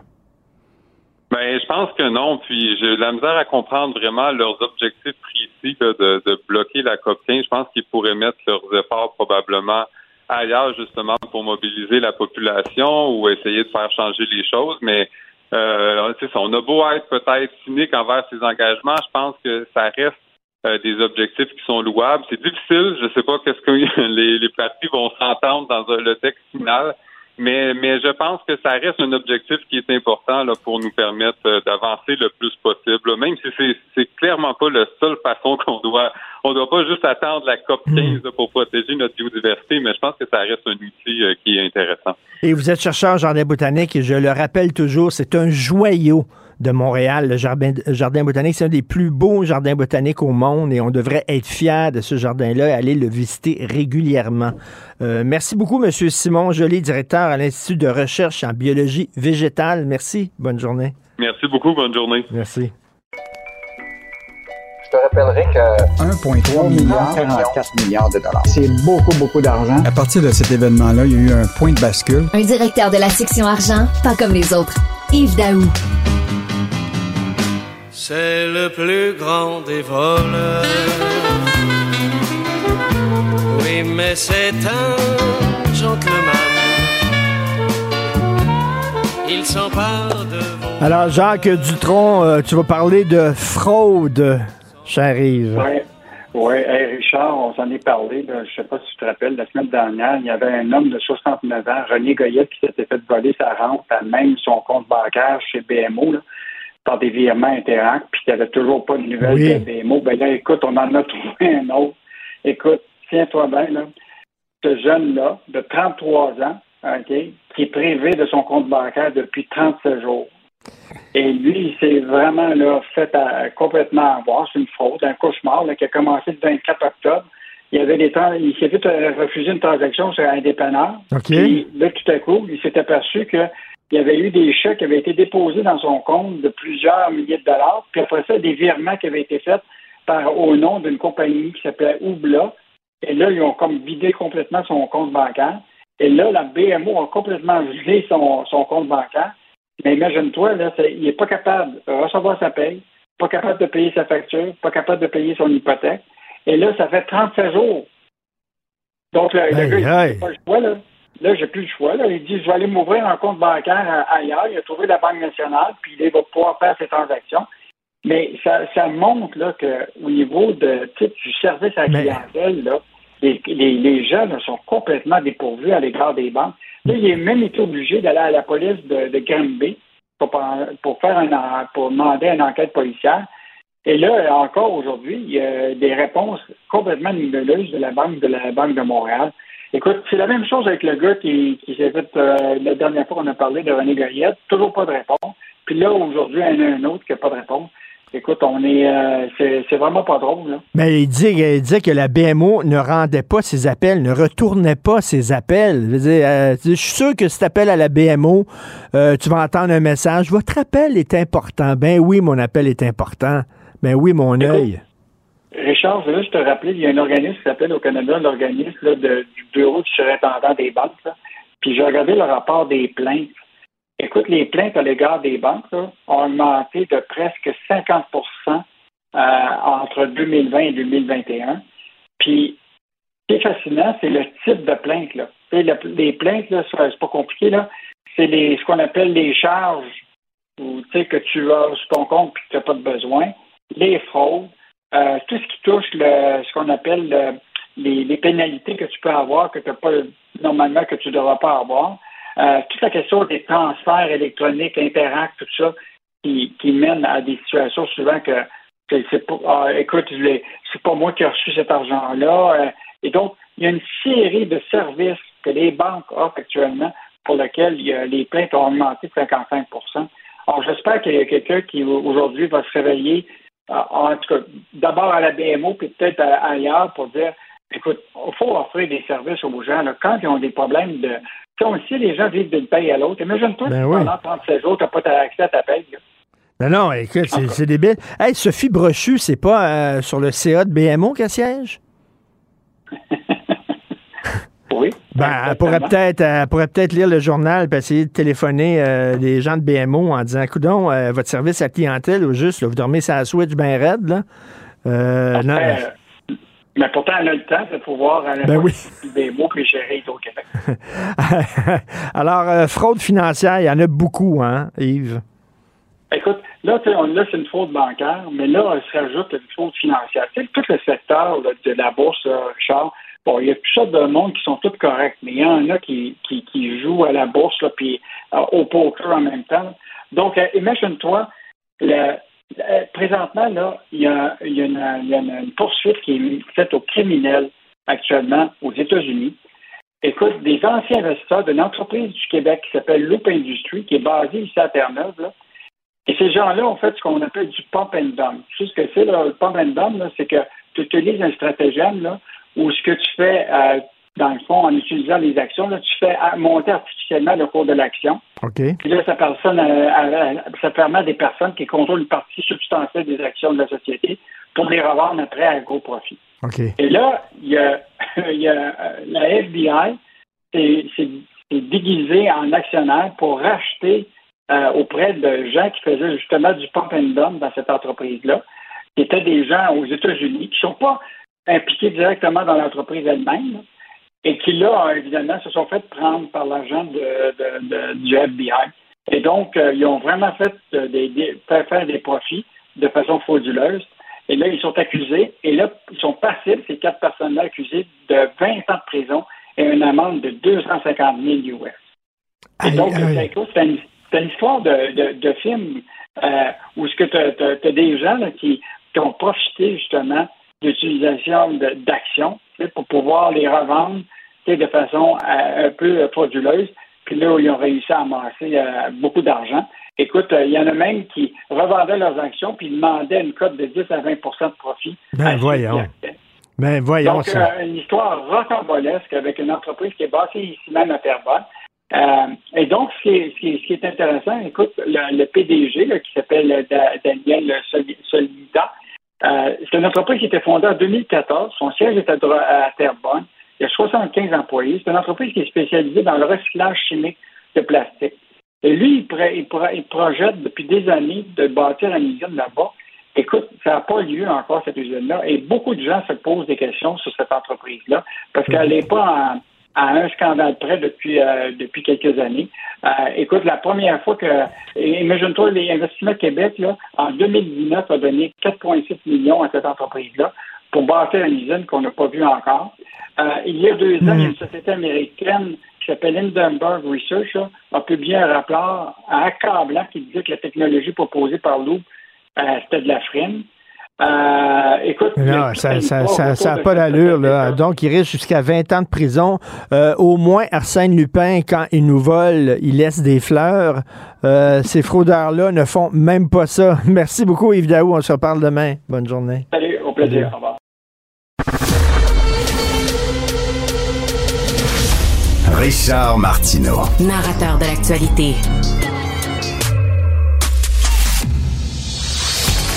Je passe donc un message. C'est les services secrets. À un espion à la retraite. Personnel non grata.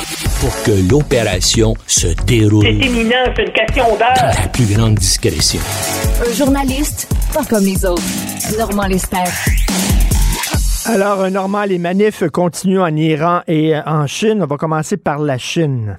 Oui, hein, ça se euh, semble-t-il que ça continue à prendre de, de l'ampleur et sur les campus universitaires aussi. Donc, euh, les jeunes aussi se, joignent au mouvement. C'est que les gens, on sait les, réactions qu'on a eues ici là, aux techniques de confinement là, qui, qui étaient nécessaires il y a deux ans. Ben, la Chine, elle, vit cela depuis ce temps-là et puis sans arrêt.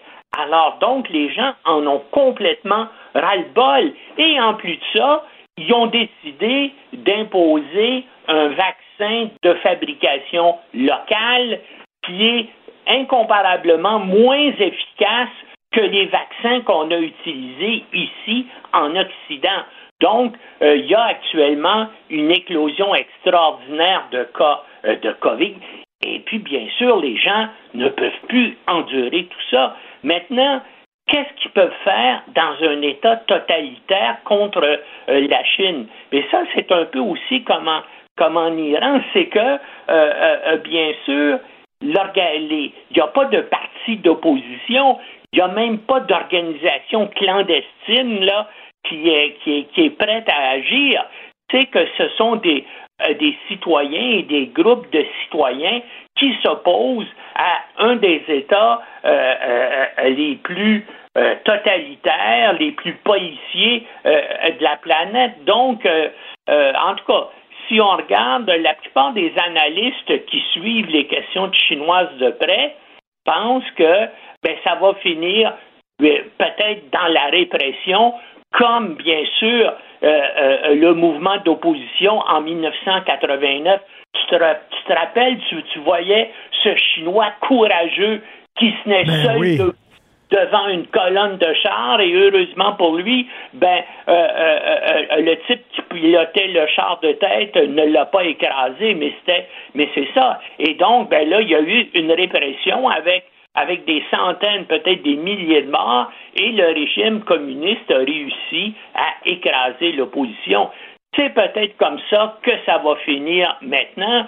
Mais moi, je, je pense que euh, le dictateur chinois, Va plutôt décider d'atténuer là les mesures draconiennes et puis bien sûr ce qu'il pourrait aussi c'est acheter euh, euh, des vaccins Moderna et Pfizer et, les, et, et, inoculer la population parce que le vaccin chinois je pense qu'il est bon juste à à 60 ou 70. Et, normal, ça n'a rien à voir avec les mesures sanitaires qui ont été prises au Canada. Là, on parle d'un cas, puis ferme un quartier au grand complet. Oui, oui, oui, oui vraiment euh, draconien. Et, le pire, c'est que ces, gens-là auraient dû employer ces méthodes-là dès euh, la première euh, la première vague, celle de 2003, ou bien sûr peut-être des mesures, ou sais parce que c'est apparemment c'est euh, c'est à partir de chauves-souris euh, et puis des animaux qui étaient en, en- en vente dans un dans un marché de, de viande de Wuhan. C'est comme ça que euh, la première vague de, de, de contagion, de pandémie s'est s'est propagée. Puis à ce moment-là, ben, les Chinois qui voulaient n'ont pas vraiment pris de mesures énergiques et c'est comme ça que, tout ce phénomène-là a existé. Donc, tous ces marchés illégaux là, de viande euh, incontrôlés en Chine auraient dû être fermés en 2003. Ben, c'est ce que ce régime-là n'a pas fait. Ben, c'est ça, là, mais euh, donc, c'est- c'est-tu pour ça qu'ils prennent des mesures draconiennes comme ça, drastiques? C'est parce qu'ils veulent se faire euh, pardonner un peu l'erreur qu'ils ont faite il y a, il y a trois ans? Oui, ben proba- probablement, mais là, ben, il est trop tard. Et puis là, Oui. bien sûr, il y a toute cette population-là euh, euh, euh, qui est contre eux. Et puis là, ben, tout ça se joue aussi beaucoup sur Internet. Hein. D'un côté, ça aide les gens parce que ils réussissent à contourner la censure en Chine qui est extraordinaire, puis ils réussissent à faire passer dans le reste du monde et ici en Occident les images extraordinaires là, euh, des manifestations. Par contre, le système aussi, euh, je veux dire, c'est- ça, prend- ça, ça permet une censure draconienne et puis bien sûr avec euh, les techniques d'identification des visages, ben ça permet aussi, je veux dire, à la police chinoise d'identifier les principaux opposants Ouais. pour pouvoir euh, les arrêter. Et Normand, euh, en Iran, écoute, euh, l'Iran siège, ça c'est- surréaliste, l'Iran siège sur la commission de l'ONU sur la condition de la femme. Voyons donc. Oui, c'est extraordinaire. Mais tu sais, dans le passé, là, je veux dire, il y a plusieurs dictatures, comme la Libye siégeait au, Conseil des droits de l'homme des Nations Unies jusqu'à temps qu'il y ait une opposition. Comme là, c'est les Américains qui disent Hey, l'Iran avec ce qui se passe là, c'est impossible. Il va y avoir un vote là, le 14 décembre pour effectivement exclure l'Iran de la Commission des droits de la femme des Nations Unies. Mais c'est quand même extraordinaire qu'il y ait assez de pays à l'ONU pour choisir un État comme ça qui ne le mérite pas là, pour le mettre euh, euh, donc dans cette commission-là. Ça, c'est un ça, c'est un des défauts des Nations Unies, c'est que pour toutes sortes de raisons, mais euh, tu, peux, tu obtenir des appuis que tu mérites pas si tu réussis à convaincre, à acheter. Menacer un certain nombre de pays pour voter en ta faveur. Mais c'est fou, là. Ils commencent leur mandat de quatre ans sur la condition de la femme en Iran. Ça veut dire, ça fait. On le sait depuis euh, des décennies que la femme est, Oui. est- est maltraitée en Iran. Voyons donc, comment ça se fait Oui, qu'on oui, mais permis de- probablement qu'ils réussissent à avoir l'appui d'une bonne partie des pays à majorité musulman euh, de la planète. Euh, tu sais, il y en a quoi, C'est- 60. C'est vraiment absolument absurde et ridicule. Merci beaucoup, Normand. Bonne journée. Bonne journée. Pour une écoute en tout temps, ce commentaire de Normand Lester est maintenant disponible sur l'application Cube ou en ligne au cube.ca. Tout comme sa série, Normand Lester raconte. Découvrez deux saisons d'enquête et d'investigation sur la politique américaine, l'espionnage et le monde interlope. Cube Radio. Alors, euh, on a tous euh, été euh, vraiment abasourdis par cette gaffe du SWAT. Nous allons en parler avec Marc-André Asselin, euh, qui était le gars du couple qui a reçu cette visite euh, à 5 h moins quart du matin dans sa résidence à Saint-Amable. Marc-André Asselin, bonjour. Bonjour. Je faisais un gag ce matin lors de mon segment à LCN avec Jean-François Guérin. Je disais que j'avais de, la- j'avais de la difficulté à me réveiller le matin, mais que euh, heureusement, le SPVM a un nouveau service. On donne l'heure à laquelle on veut se réveiller, puis il débarque avec le SWAT. Euh, On rit, euh, on rigole, mais Ah, les même- c'est- c'est- ça réveille en vierge. On rit, mais c'était pas drôle. à- C'était pas drôle quand c'est arrivé. Non, écoute, c'est pas drôle parce que, tu sais, même, tu sais, ça, ça fait quand même une semaine de ça, puis, tu sais, euh, au moindre bruit, là, surtout le soir, là, t'es nerveux, là, t'es... Tu peux pas, euh, tu peux pas bien dormir avec, euh, après une histoire de même, là, là, c'est... Le chien jappe, tu sais, tous les, les bruits, là, tu sais... à Saint-Amand, sa principale, ça roule vite. Fait que, c'est- on- j'avais déjà le, le sommeil léger avant, mais là, mettons que ça aide pas. Là. Ben non, eh, absolument pas. Euh, Marc-André, ça t'a pris combien de temps euh, avant d'allumer puis de voir que c'était la police? Parce qu'au début, tu, tu devais te demander, c'est Ça des bandits long qui parce rentrent. que, ils sont pas identifiés puis ils étaient pas habillés en police. C'est vraiment habillés en militaire. Là. Fait que, comme j'ai dit plus tôt dans la journée, euh, euh, salut, bonjour, euh, n'importe qui peut aller chez au surplus de l'armée puis aller s'habiller de la tête aux pieds en militaire. Ben oui. ça, déjà là, cette partie-là, j'ai de la misère avec ça parce que tu sais, c'est- correct que tu aies des, des plastrons euh, anti-pare-balles, un casque, un night vision, tout ce que tu veux, mais au moins elle a décence de donner un petit peu de sécurité à la personne, que ce soit un criminel, un, un honnête citoyen, n'importe qui a le droit à ça. Tu sais, c'est un minimum, je pense. là. Ben, je comprends là, qu'ils veulent prendre les gens par surprise, les criminels qui veulent arrêter, Oh, mais ça, il doit, ouais, il doit avoir, un moment- oui, il doit avoir à un moment donné, je sais pas, tu mets des, des, des autopatrouilles des sirènes pour que la personne voit les sirènes de police, une identification très claire Ouais. que c'est de la police. Rien parce que de ça. Rien de ça, ça n'a aucun bon sens. Et surtout que c'est déjà arrivé il y a quelques années. Tu l'as appris certainement, Basile Paraziris, un gars Mhm, comme toi mhm. qui a reçu la visite de la police comme toi. Ouais, Et, il y avait euh, des enfants, lui. euh, oui, il y avait des enfants et, pas, lui, il, pense- il, il pensait que c'était des, des- des bandits. Il, il a tiré sur un policier. Et lui, Oh, justement, ouais. les policiers, il a tiré un policier puis euh, il l'a tué. Et, et, Ah, et- et lui, euh, il, disait il n'y avait pas d'identification. Et là, on a dit, OK, il faut faire les choses différemment. On a appris de nos erreurs, ouais. mais ils n'ont pas appris de leurs erreurs pantoute. Ben non, tu sais, clairement. Mais tu sais, c'est sûr que même honnêtement, ça aurait été un, un voleur, un cambrioleur, qu'est-ce que tu veux, tu sais, j'aurais jamais tiré sur une personne. Tu sais, c'est surtout comme un arme de persuasion. Tu sais, vole là, là, la TV, vole là, tu sais, mais c'est plus pour côté physique, tu sais, tu veux pas te faire agresser, tu sais. Euh, j'ai des assurances, euh, je- sais, j'ai pas de problème avec ça, là, tu sais, fais ce que t'as à faire, puis tant que tu touches pas à moi de ma femme puis mon chien, tu sais, c'est surtout ça, là, tu sais. Fait que, tu sais, quelqu'un qui débarque avec deux battes de baseball, puis on te braque, puis le gars, il sort un 12, euh, ben, tu sais, ça se peut qu'il te dise, je me suis trompé d'adresse, là. Mais Ça toi, tu as, des armes à feu, tu es un chasseur, c'est ça? non, je chasse pas, euh, pantoute. C'est vraiment juste, euh, j'aime tirer, je vais au club de tir avec des amis. Ok. euh, tu sais, c'est c'est du perfectionnement de ça, tu sais. Mais euh, non, je je suis pas un chasseur, j'ai même pas ma, ma carte de chasse. OK, Fait mais Marc-André, mais t'aurais pu, tu sais, ses nerfs, là, tu tu- vois ça Non, arriver. jamais, là. jamais. J'ai gardé contrôle quand même. C'est sûr que, tu sais, quand même nerveux, là, mais j'aurais jamais tiré, là. Puis, honnêtement, j'aurais même pas pu tirer parce que, tu sais, l'arme dans le coffre, elle est même pas chargée, puis t'es obligé d'avoir un lock dessus. J'avais la main par-dessus parce que, tu sais, juste au cas où que, tu sais, eux, ils, ils vont pas regarder ça, tu sais. Fait que j'aurais, d'aucune manière, j'étais cerné, là, tu sais. C'est juste que je leur ai demandé de s'identifier puis de savoir pourquoi ils sont chez nous à cette heure-là, tu sais. Puis ils m'ont rien répondu. Ils m'ont juste menotté. Ils m'ont laissé à terre pendant 20 minutes. J'étais en boxeur, la porte d'entrée est grande ouverte, le garage faisait 16 degrés, à- je grelottais, tu sais. Puis j'ai bondi du lit là, assez rapidement. Et le coup, là, il y a de la misère là, aujourd'hui, là, tu sais. Attends une minute, 20 minutes, les, les bras dans le dos? Ben, les menottes dans le dos, puis tu sais, j'ai senti une pression, je sais pas si c'était un coude, une main ou un genou, mais il m'a comme, tu sais, j'étais un peu raide, tu sais, je voulais pas me faire menotter, là, évidemment, fait que j'ai senti comme une force, là, tu sais, qui, qui, me- qui me neutralise, là, tu sais, fait que là, euh, je- le gars, il, il était gros, là, tu sais, c'était, moi, je, je fais 5 pieds 8, là, euh, 150 livres avec des roches dans les poches, là, tu sais, fait que quelqu'un de ce grosseur-là, là, euh, tu sais, c'est quelque chose, là. Puis euh, ta blonde, j'imagine, elle, elle dormait, donc était en, petite tenue, là?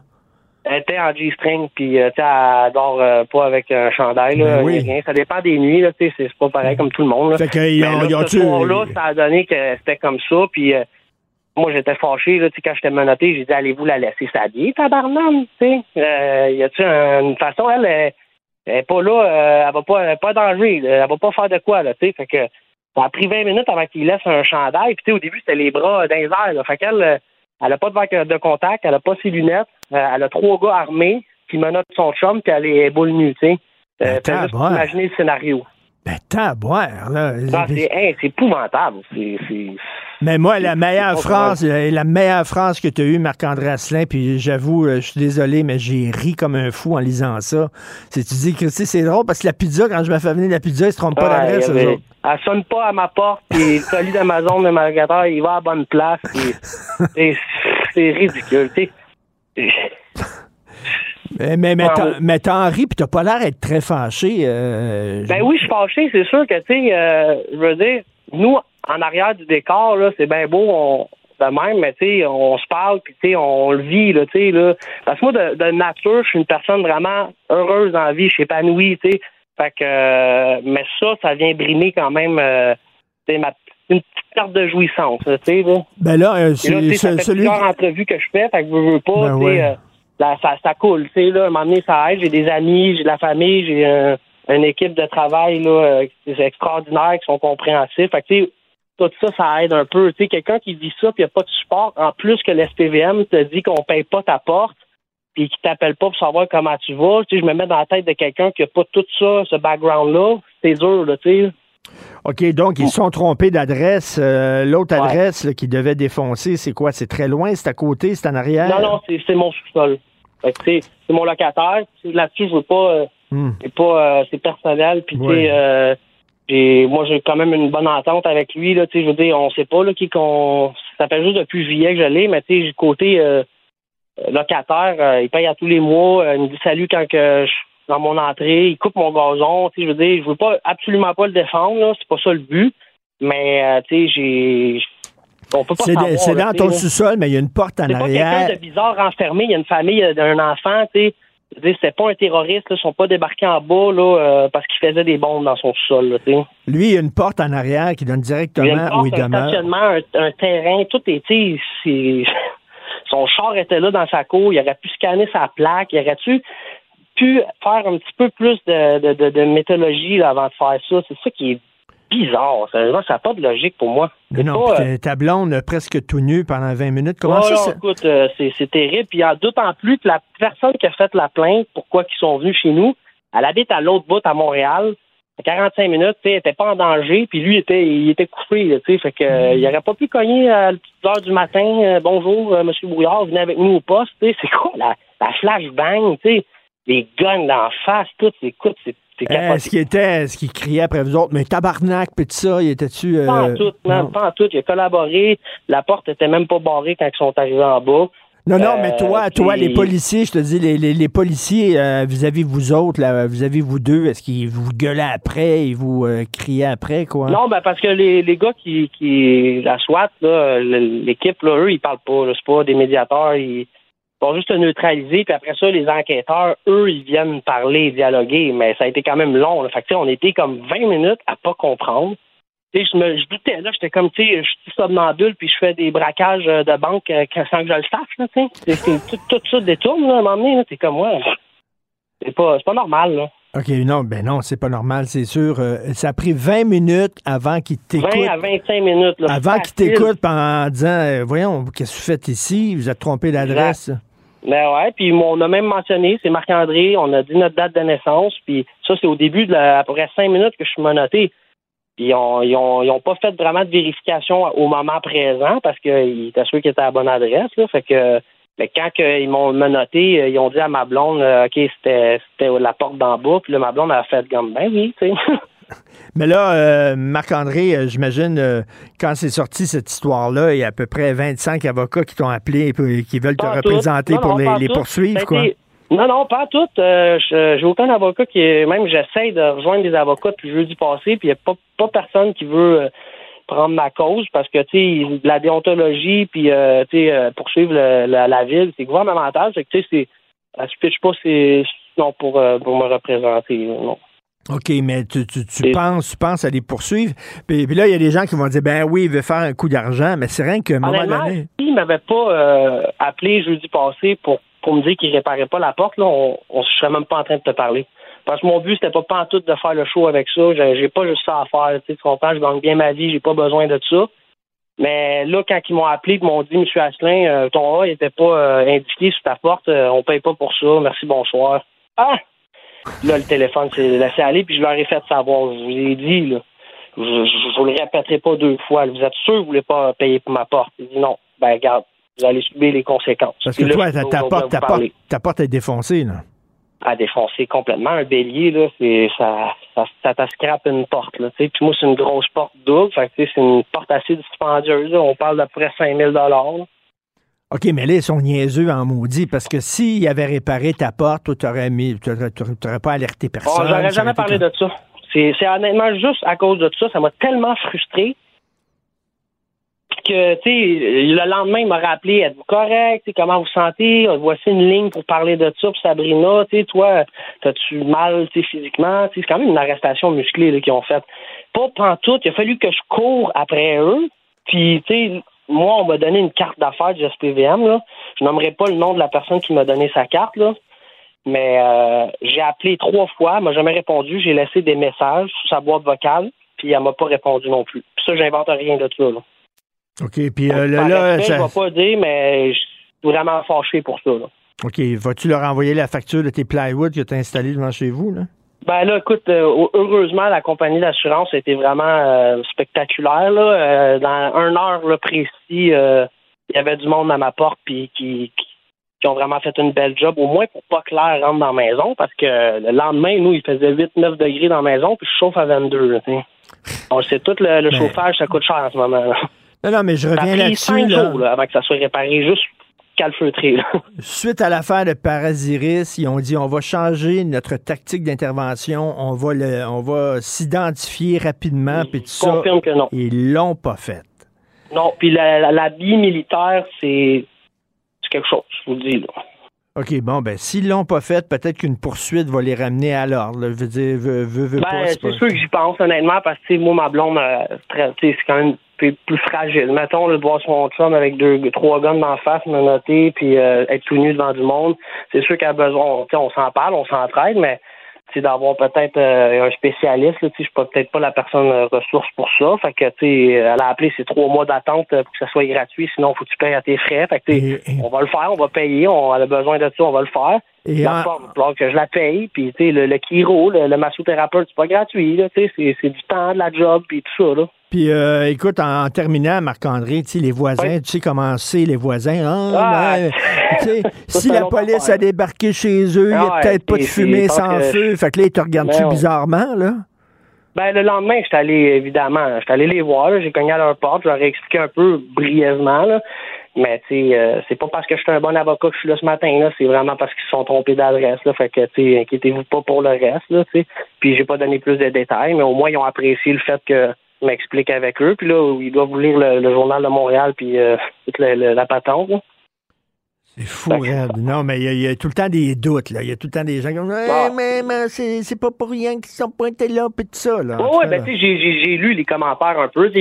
On a un peu de support, là. tu sais, Il y a du monde qui comprennent, qui ont déjà vécu une situation similaire, peut-être pas au même niveau. Mais il y en a tout le temps que ben, c'est à toi de mettre ton A. Puis, il y a, tu ben, tu sais, moi, au niveau de la ville, euh, tu sais, Revenu Québec, ils ont le A, mon permis de conduire est écrit A. Fait que, tu sais, hors de tout doute que je suis pas dans l'erreur, que c'est eux qui sont clairement dans l'erreur. Tu sais, Avec tous les systèmes qu'ils ont, tu sais, on est en 2023. Là. Viens pas me dire que t'es pas capable de savoir qui habite en bas. Là. Puis D'autant plus que ça, c'est c'est vrai. Là. Ils sont venus après deux semaines pour lui poser des questions. Ils ont cogné à sa porte. Là. Ils n'ont pas débarqué. Là. Deux policiers de, Richelieu. Fait qu'ils savent du habite. tu sais. C'est pas, c'est pas logique euh, qu'il ait défoncé chez nous, d'autant plus. Là. Complètement délirant. En tout cas, euh, bon, euh, ben, bonne suite des choses. On va Merci suivre beaucoup, ça de proche. Merci, euh, Marc-André Asselin, résident de Bonne journée. Saint-Amab, que, qui s'est réveillé euh, ce matin. Il n'a pas fait comme ma blonde. Ma blonde n'a pas entendu le réveil matin ce matin, pour vrai. Sophie n'a pas entendu le réveil. Il a fallu que je la réveille. Prochaine fois, je vais dire au SWAT de débarquer. Ça va réveiller solide, ça. Martino. Des fois, quand on se sent contrarié, ben c'est peut-être parce qu'il touche à quelque chose.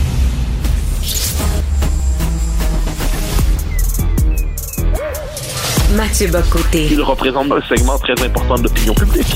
Richard Martineau. Tu vis sur quelle planète? La rencontre. Je regarde ça et là, je me dis, mais c'est de la comédie. C'est hallucinant. La rencontre. Bocoté. Martineau.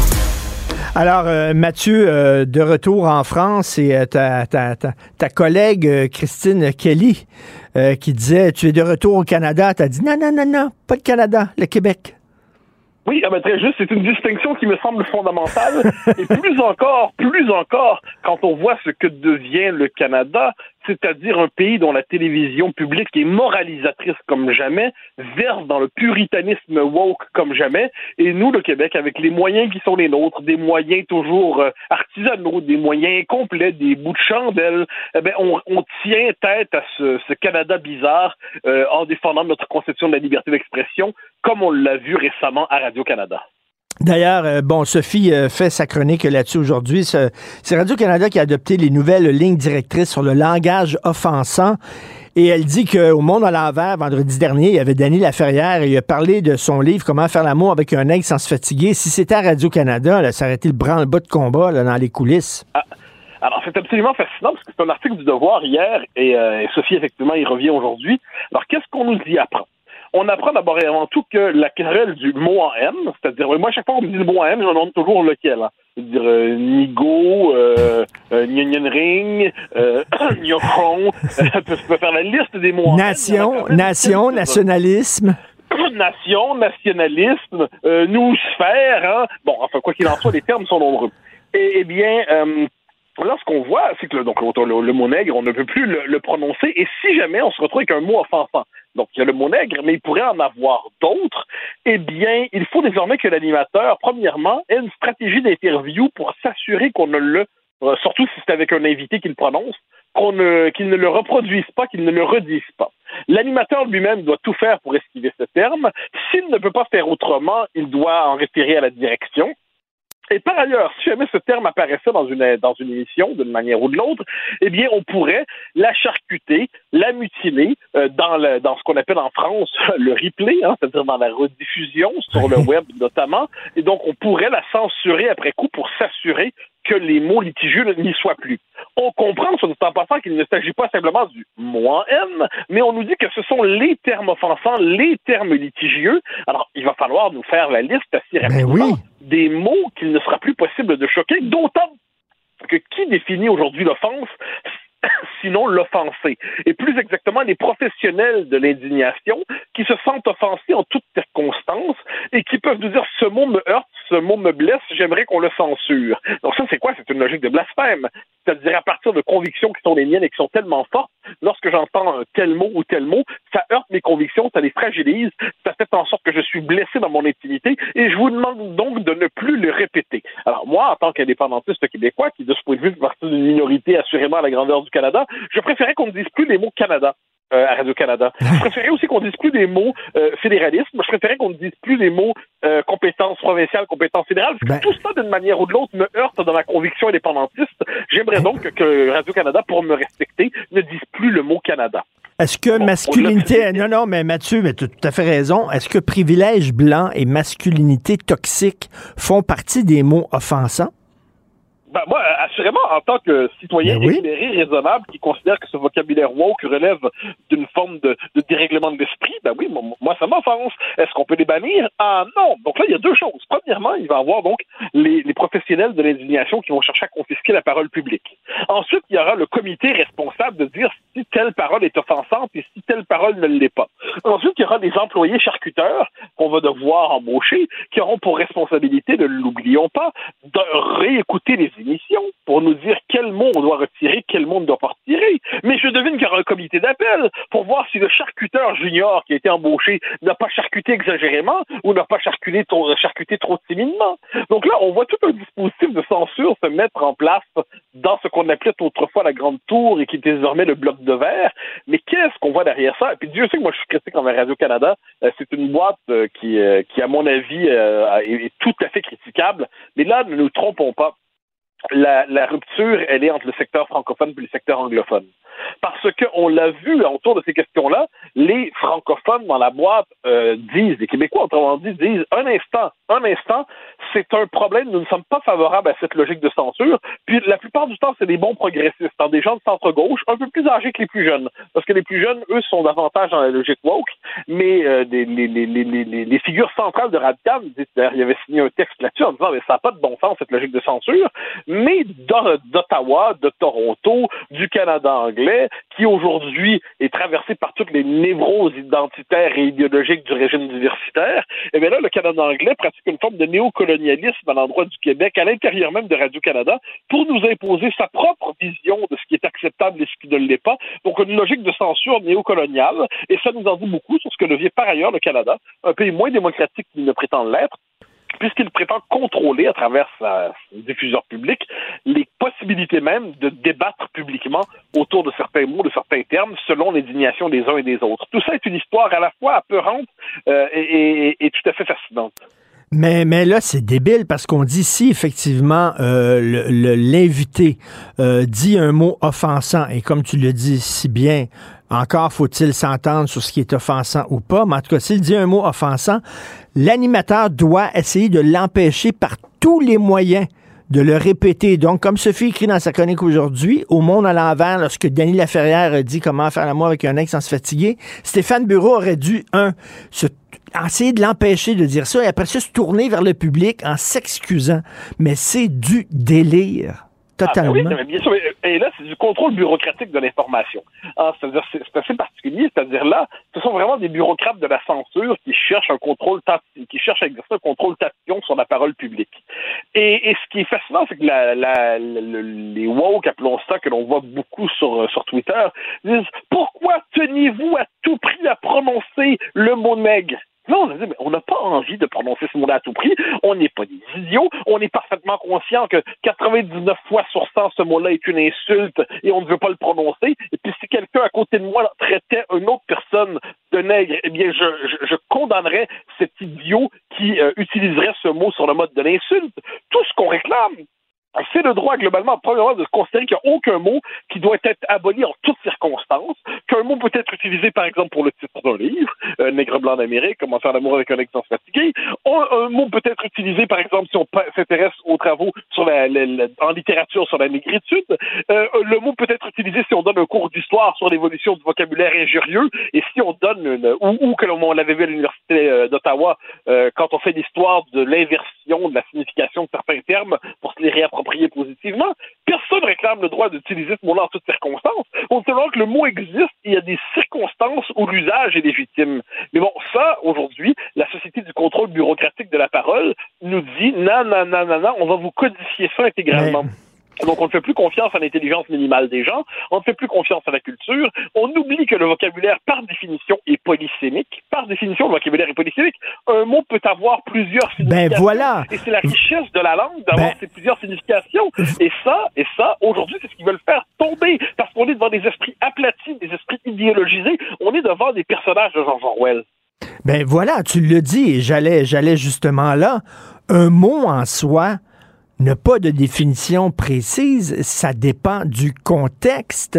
Un nègre peut avoir, mon Dieu, euh, 20 définitions, 20, 20, euh, tu sais, là, on, on prend le mot, on le sort de son contexte, on dit là, ce mot-là, quel que soit le contexte, devrait être interdit, mais c'est ne pas connaître comment une langue fonctionne. Ben, je donne un exemple. Le film Ghost Rider, The Ghost Rider de Polanski avec euh, Pierce Brosnan et euh, Ewan McGregor, je crois.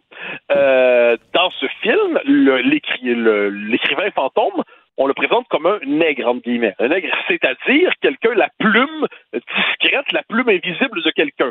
Le, le mot, dans la langue française, a cette fonction aussi pour désigner, donc il désigne aussi ce métier. Il désigne aussi cette fonction qui est celui de, de plume invisible. Bon, ben, je peux rien.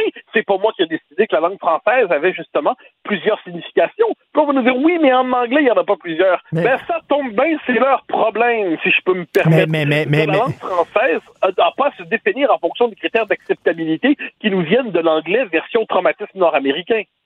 Mais tu sais, c'est comme le mot fourré. OK? Si on disait, mettons, c'est Ouais. vulgaire, t'as pas le droit d'utiliser ça, d'utiliser ça en ondes fourré. Mais je suis désolé, tu peux fourrer un pain. Tu peux les fourreurs, les fourreurs, le, le métier de fourreur, ce qu'ils ils sont payés pour fourrer. Ils fourrent à longueur de jour. Je veux dire, voyons, non, c'est quoi cette affaire-là? Non, mais, évidemment, mais ça, c'est- de la réflexion élémentaire sur le langage, sur la polysémie des mots. Puis on pourrait multiplier les exemples. Euh, et c'est assez fascinant parce que quelquefois, moi, j'ai l'occasion, je le vois en France, il y a des mots qui n'ont pas la même signification d'un contexte à l'autre, et on s'amuse justement du sens quelquefois contradictoire de, la, de la diversité des sens qu'on peut prêter à un mot. Mais ça, ça fait partie des beautés de la langue, des beautés de la langue. Et il y a des circonstances où un mot se dit, il y a des circonstances où il ne se dit pas.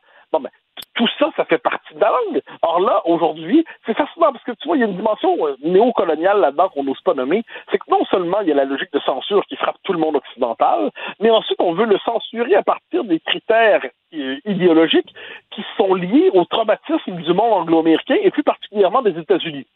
Or, puisqu'aujourd'hui les États-Unis sont une capacité impériale sur le plan culturel, mais le Canada, qui est une forme de banlieue nord installée euh, justement au nord de l'Empire, reproduit les interdits américains et cherche à les imposer au Québec. Et là, on a envie de dire, mais Gérez vos problèmes, mes amis, ce ne sont pas les nôtres. Et puisqu'on est imbriqué dans ce, ce pays qui n'est pas le nôtre, eh bien, on est amené à quelquefois devoir gérer les névroses du voisin et à vouloir intérioriser ces interdits. On aurait envie de leur dire non merci.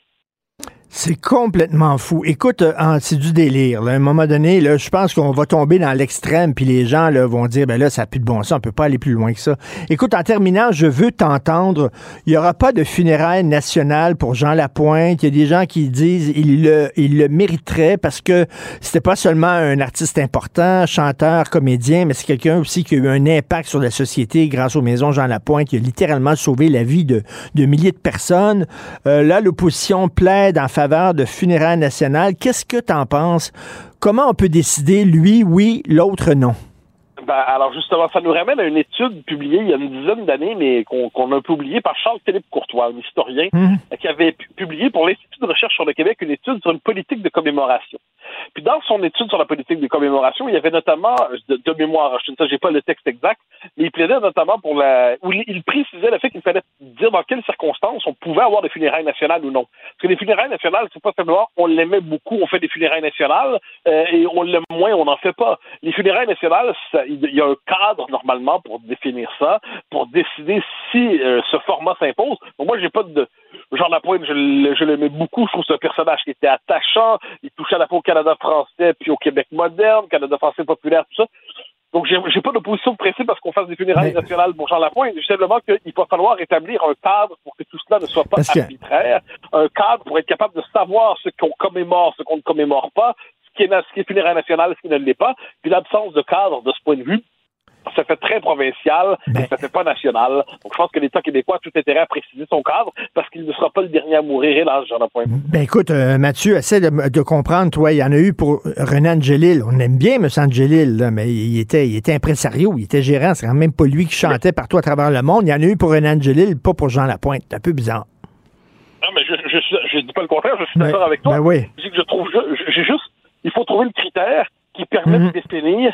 Euh, je ne veux pas faire la liste des gens qui finiront par nous quitter bientôt, ce serait terriblement indélicat, mais il y a des artistes immenses là, qui ont joué un rôle immense dans le Québec depuis les années 50 et 60, qui, je le devine, la biologie ayant ses propres lois, à quoi qu'on en pense aujourd'hui, vont finir par nous quitter. Bon, euh, le plus tard possible, je l'espère, mais ils vont finir par nous quitter. Euh, va falloir qu'on se décide avant ça, parce que lorsqu'ils vont tomber les uns après les autres, est-ce qu'on se dit lui oui, lui non, lui oui, lui non? Il va falloir préciser le cadre plus tôt que tard. Puis ça, par- dans ce gouvernement qui se veut nationaliste, mais voilà une tâche symbolique euh, qui, qui n'exige pas beaucoup, mais qui serait tout à fait nécessaire pour que le Québec définisse son propre univers de commémoration symbolique. Tout à fait. Merci beaucoup, euh, Mathieu, et euh, on se reparle demain. Bonne journée. Joignez-vous à la discussion.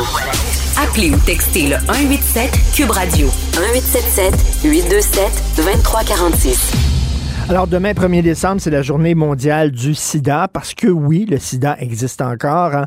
Euh, moi, euh, comme euh, plusieurs personnes de ma génération, j'ai vécu les grandes années du sida où on se promenait dans le centre-ville de Montréal et on les voyait, les gens qui avaient le sida. Il y avait des marques sur le visage, il y avait le sarcome de Carposie, on les voyait, qui étaient très malades. J'ai perdu un ami qui est mort du sida, malheureusement, très peu de temps avant le déploiement de la trithérapie. Il l'a raté vraiment de quelques, de quelques semaines.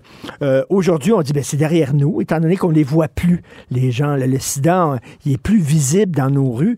Donc, euh, pourquoi il y a encore une journée mondiale du sida? Non. Il y a malheureusement encore beaucoup de gens euh, qui en meurent, qui en sont atteints. On va en parler avec Dr. Jean Robert, médecin spécialiste en microbiologie, infectiologie et en médecine communautaire, qui a été un des, un des premiers au front. Dr. Robert, je me souviens, j'étais à l'époque au journal Voir et on interviewait régulièrement le Dr. Robert. Bonjour, Dr. Jean Robert. Oui, bonjour. Euh, je vous rappelle des, des- des- des mauvais souvenirs. hein. On, on- on le voyait dans les années 80. Le sida était parmi nous dans notre vie quotidienne. Oui, euh, c'était euh, comme toutes les grandes épidémies, pandémies, on le vit avec la, avec la COVID aussi, sans faire de comparaison oiseuse, mais effectivement, le drame, euh, c'était la visibilité. euh, physique. Euh, mais ce qui était le plus le plus méchant, si j'ose dire, ou le plus difficile, c'était la visibilité sociale, c'est-à-dire tout l'aspect euh, de responsabilité. Il faut se rappeler une chose, c'est qu'au Québec et au Canada, tous les premiers cas de sida étaient à Montréal et étaient noirs. Donc, c'est la communauté haïtienne euh, qui a été durement frappée. Euh, et donc c'était c'était une, marque physique, oui, mais euh, surtout euh, le mépris social. Et bien sûr après ça la communauté gay. il faut se rappeler aussi, docteur Jean Robert, qu'il y a des gens qui ont eu des transfusions de sang et on leur a transfusé du sang contaminé. Est-ce qu'on est on savait délibérément que ce sang-là était pas bon lorsqu'on a fait ces transfusions? Euh, j'ai été témoigné deux jours moi, à la commission Calvaire en dans les années 90. Et euh, j'avais, parce que j'étais chef du département de santé communautaire à l'hôpital Saint-Luc, euh, donc ça, rentrait dans mes responsabilités. Et euh, j'ai appris, oui, avec les documents, tout ce qui s'était passé. C'est une horreur. Mais ça, ça, ça s'est pas juste passé ici, ça s'est passé en Europe. Mhm. Euh, effectivement, on a laissé circuler euh, des lots de, sang et des lots de dérivés sanguins pour les hémophiles, entre autres, euh, en sachant qu'il y avait un risque que le VIH ou que le virus y soit. Effectivement, ça a été une période douloureuse. C'est vraiment scandaleux, ça. docteur Jean Robert, est-ce qu'on meurt encore du sida? Euh, Bon, oui, on meurt. Encore, il y a des gens qui en meurent. C'est beaucoup moins fréquent. Donc, euh, la maladie SIDA euh, manifeste sur le plan sur le plan physique. Il y en a de moins en moins. Mais il faut se rappeler qu'il y a des gens qui ont le VIH, qui sont des rejetés du système, qui sont pas sous traitement, donc euh, qui vivent dans des conditions euh, sans domicile fixe, euh, sans accès aux soins, sans carte d'assurance maladie. Je pense aux, aux gens qui n'ont pas de papier, les, les gens qui, qui se cachent, qui sont dans le milieu de la prostitution et de la drogue. ces gens-là, souvent, pour toutes sortes de raisons, n'ont pas accès au traitement. Euh, alors, le sida, oui, on en meurt dans ces conditions-là, euh, beaucoup moins, beaucoup moins qu'avant. Euh, donc, la trithérapie, ça fonctionne et, et à la limite, c'est presque euh, parce qu'il y a des gens qui disent ah mais maintenant il y a une solution, une solution miracle, c'est la trithérapie, donc je n'ai plus besoin de faire attention, euh, de me protéger lorsque j'ai des relations sexuelles, euh, de prendre garde aux aiguilles souillées lorsque je m'injecte des drogues. c'est fini, la pandémie est derrière nous. C'est ça le danger. Oui, c'est, on a une solution où je suis d'accord, miracle, ben oui. je suis pas si sûr que ça. Par contre, par contre, avec euh, effectivement les molécules qu'on a maintenant, qu'on appelle la trithérapie, bon, ça, euh, c'est pas nécessairement trois là, mais en tout cas, c'est des produits qui marchent. Et c'est un, c'est, moi j'appelle ça, il y a la PrEP, la prévention aussi. Euh, même si on fait attention, on n'est pas à l'abri.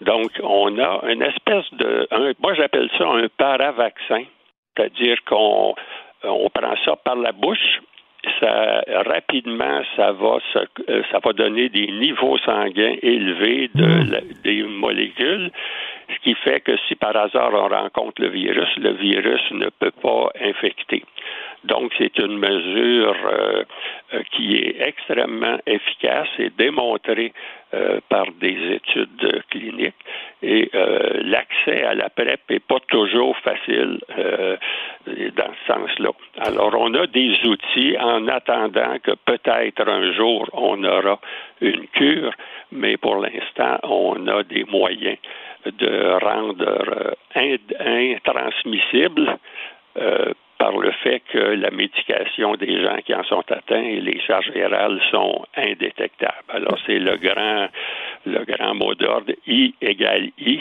euh, in- indétectable, intransmissible, ce qui permet aux gens qui ont le VIH et de vivre normalement. Indétectable. D'ailleurs, j'ai lu le 9090 Canadiens qui vivent avec le VIH et qui le savent pas. Ben voilà, ça, ça illustre ce que je vous disais précédemment, les gens qui n'ont pas accès au système, qui n'ont pas de dépistage. Euh, puis le dépistage, euh, faut, faut changer les mentalités. Le dépistage, c'est pas pour trouver des cas, c'est pour faire la promotion de l'absence d'infection. Donc, il faut euh, accueillir ce- ce- cette catégorie de gens qui sont exclus euh, d'une manière ou d'une autre de l'accès aux soins et à la prévention.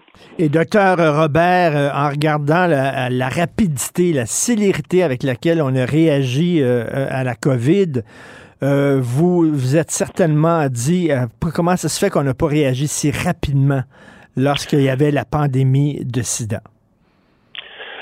Ben, c'est, euh, c'est ça, c'est la souffrance sociale aussi. Je vous rappelle qu'au début, euh, moi, je me souviens très bien, au con, un des premiers congrès SIDA à Washington, les policiers arrêtaient euh, les personnes qui étaient suspectes, euh, euh, soit visuellement ou par un handicap euh, physique ou autre, on les, on les arrêtait.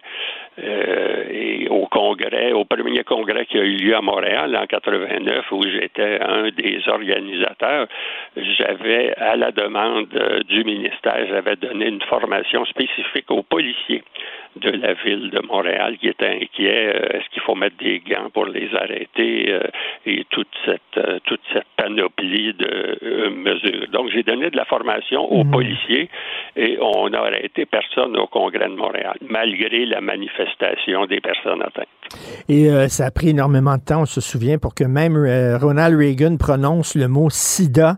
Ça a pris des années. Il refusait de le prononcer. Demain, euh, 1er décembre, bien sûr, on reparle de prévention. On se souvient des gens qu'on a perdus euh, à cause de cette pandémie-là. Je l'ai dit, j'ai des amis que j'ai perdus. Et surtout, on se souvient aussi, M. Robert, des gens qui étaient au front, des gens qui ont travaillé de façon incessante euh, pour sensibiliser les gens. Vous en étiez, docteur Jean Robert, vous méritez tout. euh, on, on vous lève, tiens, notre chapeau. Merci beaucoup. Je vous en prie. Au revoir. Merci, docteur Jean Robert, une personnalité importante à Montréal. Martineau, il n'y a pas le temps pour la controverse. Il a jamais coulé l'eau sous les ponts. C'est lui qui la verse. Vous écoutez Martineau. Cube, Cube Radio. Alors, Elsie, euh, il y a des gens qui disent qu'au lieu de prêter serment au roi, on devrait prêter serment à Nathalie Roy. T'en penses quoi? Je l'avais pas entendu celle-là. Ben pourquoi pas, hein? en autant que ce soit pas la- le roi d'Angleterre, je pense que c'est ça l'essentiel. Donc, si on prête serment à notre nouvelle présidente, euh, bon, moi, j'accueille ça favorablement. Euh, Qu'est-ce que tu penses de ça? Est-ce que euh, à un moment donné, les gens vont dire au Parti québécois, ben là, c'est correct, là, vous l'avez fait votre point, à un moment donné, arrêtez les enfantillages. Là? Ben, c'est sûr qu'il y a un peu de ça, parce que c'est vrai que le, le- le serment au roi, quand, quand on y pense, on est tous d'accord pour dire que c'est une absurdité totale. Donc, euh, le fait que ça soit si absurde, ben, ça, c'est comme un contrebalance sur le fait qu'on en parle autant. Donc, euh, effectivement, il y a des enjeux tellement prioritaires, l'éducation, la santé, l'économie, le coût de la vie, on n'arrête pas d'en parler. Mais en même temps, c'est pas parce qu'il y a des dossiers prioritaires qu'on ne doit pas non plus euh, mettre un terme à quelque chose d'absolument aberrant. C'est vrai qu'on en parle beaucoup parce que, bon, il y a un suspense derrière ça, il y a comme, euh, il y a des partis, parce que, tu sais, ultimement, là, la CAQ puis les autres partis, s'ils veulent arrêter d'en parler, ben, qui annoncent qu'ils vont déposer un projet de loi, que le projet de loi va être adopté en toute vitesse, puis euh, on règle le problème. C'est aussi le gouvernement qui, dans le fond, euh, garde un suspense parce qu'on ne sait pas le jour où le projet de loi va être déposé. On ne sait pas combien de temps il va y avoir de discussion. Supposément que là, la CAQ ne peuvent pas répondre parce qu'ils ne savent pas ce que les libéraux vont faire. Ben oui, mais je veux dire, fait que les autres partis aussi entretiennent euh, ben, Ben le oui. suspense. Puis moi, je pense que les, être rendu où on en est rendu, ben je suis, moi j'appuie la démarche Parti québécois d'aller jusqu'au bout parce qu'au dernier mandat, Euh, QS avait dit Ah, c'est la dernière fois, ils ont déposé un projet de loi, finalement, c'est tombé au calendrier grec, la CAC l'a pas adopté, donc ils ont été obligés de refaire leur serment cette fois-ci. Donc là, on va régler ça une fois pour toutes. Puis bon, c'est sûr qu'on en parle beaucoup, peut-être un peu trop, puis peut-être que c'est un peu de notre faute, euh, les médias, parce que bon, c'est intéressant, mais euh, c'est ça. Allons, au Non, ben, de on- l'affaire. écoute, on va parler d'un chantier qui peut être plus prioritaire derrière ton excellente chronique d'aujourd'hui. Je suis tombé en bas de ma chaise sur l'éducation, l'éducation, le grand chantier, et tu parles de ton fils de 12 ans qui n'a pas eu aucun prof pour une année complète. C'était rien que des remplaçants, quoi, qui se succédaient les uns les Ah, autres. Ben, c'est sûr que je donne l'exemple de mon fils, puis tu sais, j'ai- j'ai pas voulu en parler avant parce que bon, tu sais, je pense qu'il a été particulièrement malchanceux, là. Lui, sur ses six années, bon, tu sais, deux fois, c'était des congés de maternité. Bon, il y a eu évidemment la COVID. Une fois, la madame euh, est tombée en burn-out parce que, je veux elle était pas capable de gérer la classe. Il y a une autre fois, il y a un des professeurs qui, lui, se succède d'école en école. Tu sais, bref, il est arrivé une succession de- d'épisodes malheureux, mais c'est sûr que pour un enfant comme euh, mon garçon, ben, tu sais, lui, la stabilité, euh, Ben ouais. professeur, tu sais, j'entends certaines écoles qui ont le même professeur pendant deux ans, tu sais, pour assurer le suivi, puis bon. Donc, euh, moi, bon, mon gars n'a pas eu ça.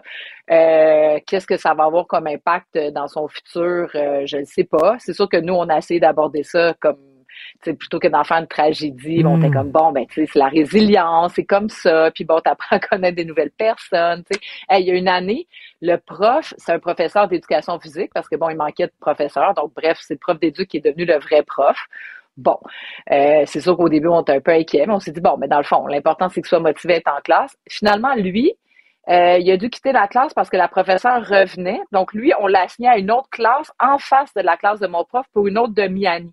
Donc, la prof qui revenait de son congé de maternité, elle aurait pu prendre la classe qui restait pour une demi-année plutôt que de chambarder finalement deux classes. Mais tu sais, bref, il y a plein de petits enjeux comme ça. Euh, je ne sais pas à quel point c'est majeur dans l'ensemble des problèmes. Tu sais, je regardais les statistiques. Il y a 1931 bâtiments au Québec, là, écoles, qui sont qui ont un état de délabrement D ou E. Ben, donc ça, c'est plus de 50% je te jure, 50 euh, des écoles qui sont toujours classées mauvais état ou très mauvais état. Imagine-toi. Ça, là, c'est c'est des, des, des toits qui coulent. Euh, Tu sais, dans le cas de l'école de, de, de mon garçon euh, et de ma fille, là, ultimement, est allée elle aussi, euh, tu sais, c'était le, le gymnase qui s'effritait, qui était dû pour des rénovations, mais on avait attendu, attendu. Euh, tu sais, là, je te parle même pas de l'eau, euh, du plomb dans l'eau. Tu sais, je veux dire, à la limite, ça, on vit avec ça à Montréal, puis on s'est habitué. Mais ça n'a aucun sens. Le, le gouvernement euh, libéral, à l'époque, tu sais, avait lancé, tu te rappelles, là, les lab écoles. Tu sais, là, c'est des Mhm. écoles euh, extraordinaires, euh, formidables. Tu sais, puis c'est ça, c'est ça l'avenir. À Montréal, je sais pas si tu sais, mais ils en ont annoncé aucune. là. Il n'y a aucun lab école en Mais- projection, en construction ou en rien à Montréal. Montréal, c'est, le système est, à l'envers, puis Montréal, ben, nous autres, là, c'est, on est en dessous de l'eau, là, 800 pieds en dessous de l'eau, puis on n'est pas prêt de remonter, là. Mais, mais je sais pas si es d'accord avec moi, mais tu sais, les, les écoles en délabrement, puis écoute, tu m'apprends ces chiffres-là, puis moi, j'en reviens pas, là. Mais tu sais, c'est symbolique, là. Les écoles sont en train de tomber en morceaux, c'est un peu la même affaire pour certains hôpitaux, là, qui sont totalement obsolètes, euh, euh, désuets. C'est un peu comme le modèle québécois. Qu'on avait construit dans les années 60, qui était tout beau, tout shiny, tout neuf, là, puis qui est en train de craquer tout bord, tout côté. Écoute, on, on- parle encore de problèmes de santé. c'est jamais réglé. Puis l'éducation, c'est la même chose. C'est décourageant quand même, Elsie. Ben, c'est sûr que c'est absolument décourageant, tu sais. Puis, mais en même temps, tu par rapport à la CAC, moi, c'est sûr qu'on regarde la situation aujourd'hui, puis c'est déprimant parce qu'on se dit, ok, bon, il manque encore de professeurs, il manque encore de spécialistes, les écoles, tu sais, les statistiques que je te donne, c'est en juillet dernier, là, donc euh, il y a un gros travail à faire. Donc, le système, la CAC l'a pris en lambeaux, là, littéralement. Donc, Hmm. moi, je donne quand même, tu sais, une bonne note, tu sais, à, Fra- à Jean-François Robert. Tu sais, On a cassé beaucoup de sucre sur son dos. Il y a eu toute l'histoire de la ventilation dans les écoles, mais quand même, tu sais, Jean-François Robert, c'est quand même, on est quand même le Québec, l'endroit où les écoles sont restées le plus ouvertes. Là, tu sais. Donc, en Ontario, les écoles ont été fermées là, presque une année. Là, c'est quand même pas rien. Puis, ben, il y a eu beaucoup d'argent qui a été investi par la CAC, notamment pour augmenter le salaire des professeurs, donc pour rendre cette euh, profession-là plus attractive. Est-ce que c'est assez? Je ne sais pas. Peut-être qu'il va falloir réfléchir à ça une autre fois. Puis l'autre affaire, c'est qu'ils ont mis beaucoup d'argent dans les infrastructures. Donc, pour les rénover, les écoles, le problème, c'est que, bon, pénurie de main-d'œuvre, on a eu la COVID, donc euh, les, les coûts de chantier sont exorbitants. Donc, il y a plusieurs chantiers qui aboutissent pas. Puis ça prend des années faire des affaires que normalement, il me semble qu'on devrait être capable de compléter en six mois. Ben Tu sais, je veux dire, il y a des écoles, qui sont barricadées pendant deux ans. Voyons donc, comment ça qu'on...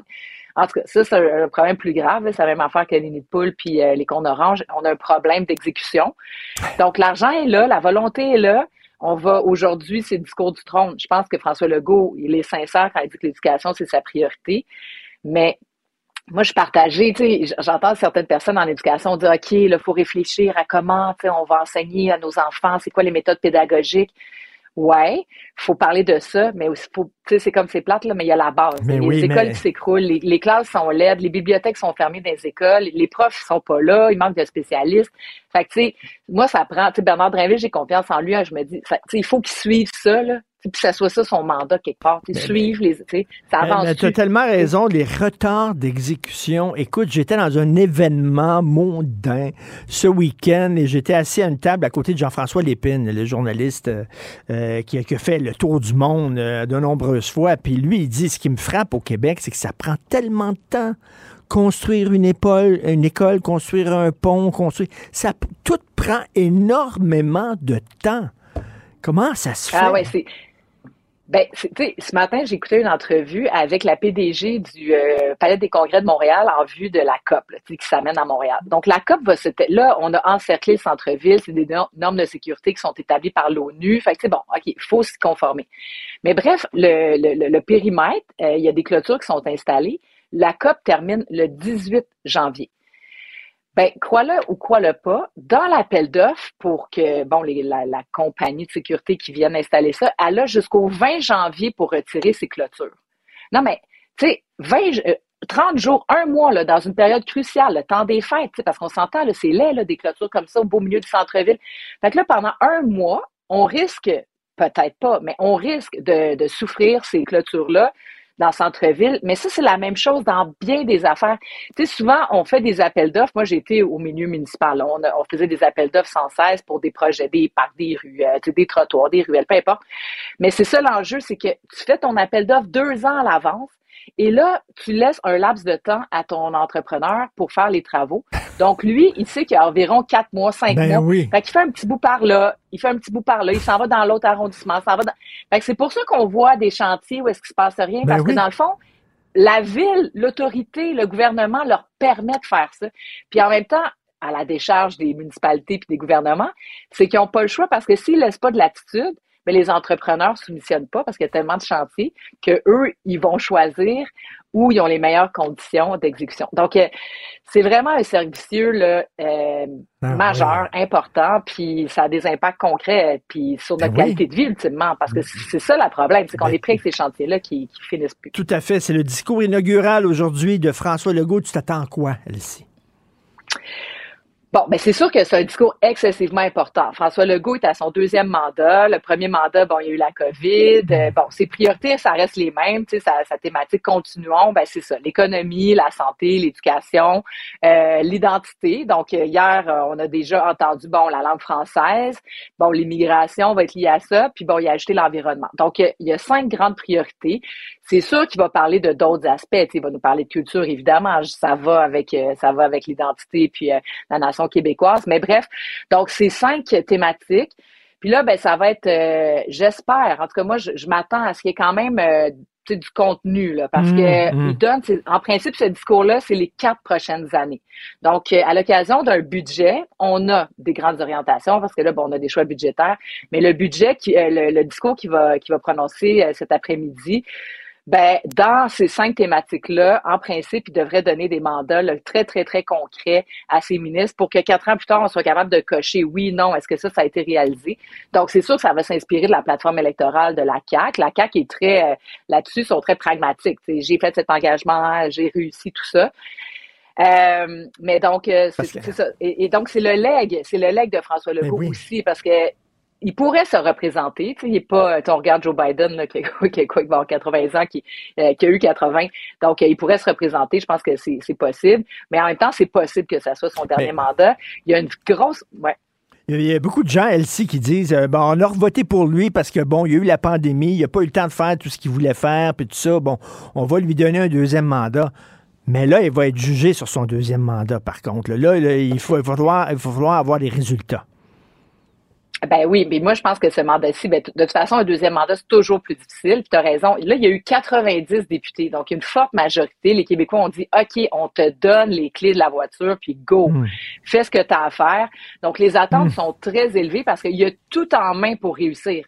Il y a la majorité, il y a la confiance, il y a quand même une situation économique. Oui, il y a une récession, tout ça, mais quand même, tu sais, on, a fait le plein là, des coffres de l'État. Donc, il y a tout en main pour réussir. Alors, les gens vont juger sévèrement si ça fonctionne pas. Là. Il n'y a plus d'excuses. Puis l'autre chose, c'est que, rappelons-nous qu'il y a quatre ans, quand il est arrivé, François Legault, c'était comme, enfin, on s'est débarrassé des libéraux. Tu sais, on sortait de l'austérité, on était plus capable. Bon, il y avait le PQ qui avait réussi à, à gagner un gouvernement minoritaire, mais on était pognés là, comme société. Je m'excuse, Mm, là, mm. mais j'enlève la partisanerie de tout ça, mais Mm, c'est le sentiment, puis on le voit, là, les libéraux, je veux dire, ils font même pas 5% chez les francophones. Les gens étaient plus capables, des Mm. libéraux. Donc, François Legault est arrivé comme Wow, tu sais, enfin, on passe à une autre étape, on passe à autre chose, on met la question nationale de côté. Puis bon, le bon père de famille, tu sais, il est aimé, puis il a joué sur l'ambiguïté, tu sais, je suis un ancien péquiste, nationaliste, ancien souverainiste, la langue française, mais en même temps, non, non, non, non. Donc, tu sais, il est allé ratisser large. Bref, là, euh, on va voir de quel bois se chauffe. Tu sais, là, là, ça a sorti sur le français cette semaine, c'est quand même pas rien. Tu sais, un réveil national. Euh, réveil national, là, c'est pas juste euh, ça va pas bien, là, c'est quelque chose, un Ben réveil oui. national. Donc, euh, il va falloir que les, les actions euh, soient à la hauteur d'un réveil national. J'ai vraiment hâte là-dessus. En Mm, éducation, mm. ben, tu sais, on a évoqué tantôt les défis. Santé, je veux dire, on l'aime beaucoup, Christian Dubé, là, mais à un moment donné, tu sais, on, va- il là, tu sais, on parle des urgences, mais tu sais, je veux dire, Non, non, les ils listes sont- d'attente, les ils- chirurgies. Ils sont vraiment condamnés à avoir des résultats. Pendant quatre ans, il s'est fait aller les babines. Et là, pendant les quatre prochaines années, il faut qu'il se fasse aller les bottines. Merci, Elsie. Toujours agréable. Merci de participer à l'émission. Bonne semaine. Au revoir. Ouais. Richard Martineau. Les commentaires haineux prennent certains animateurs. Martineau s'en régale.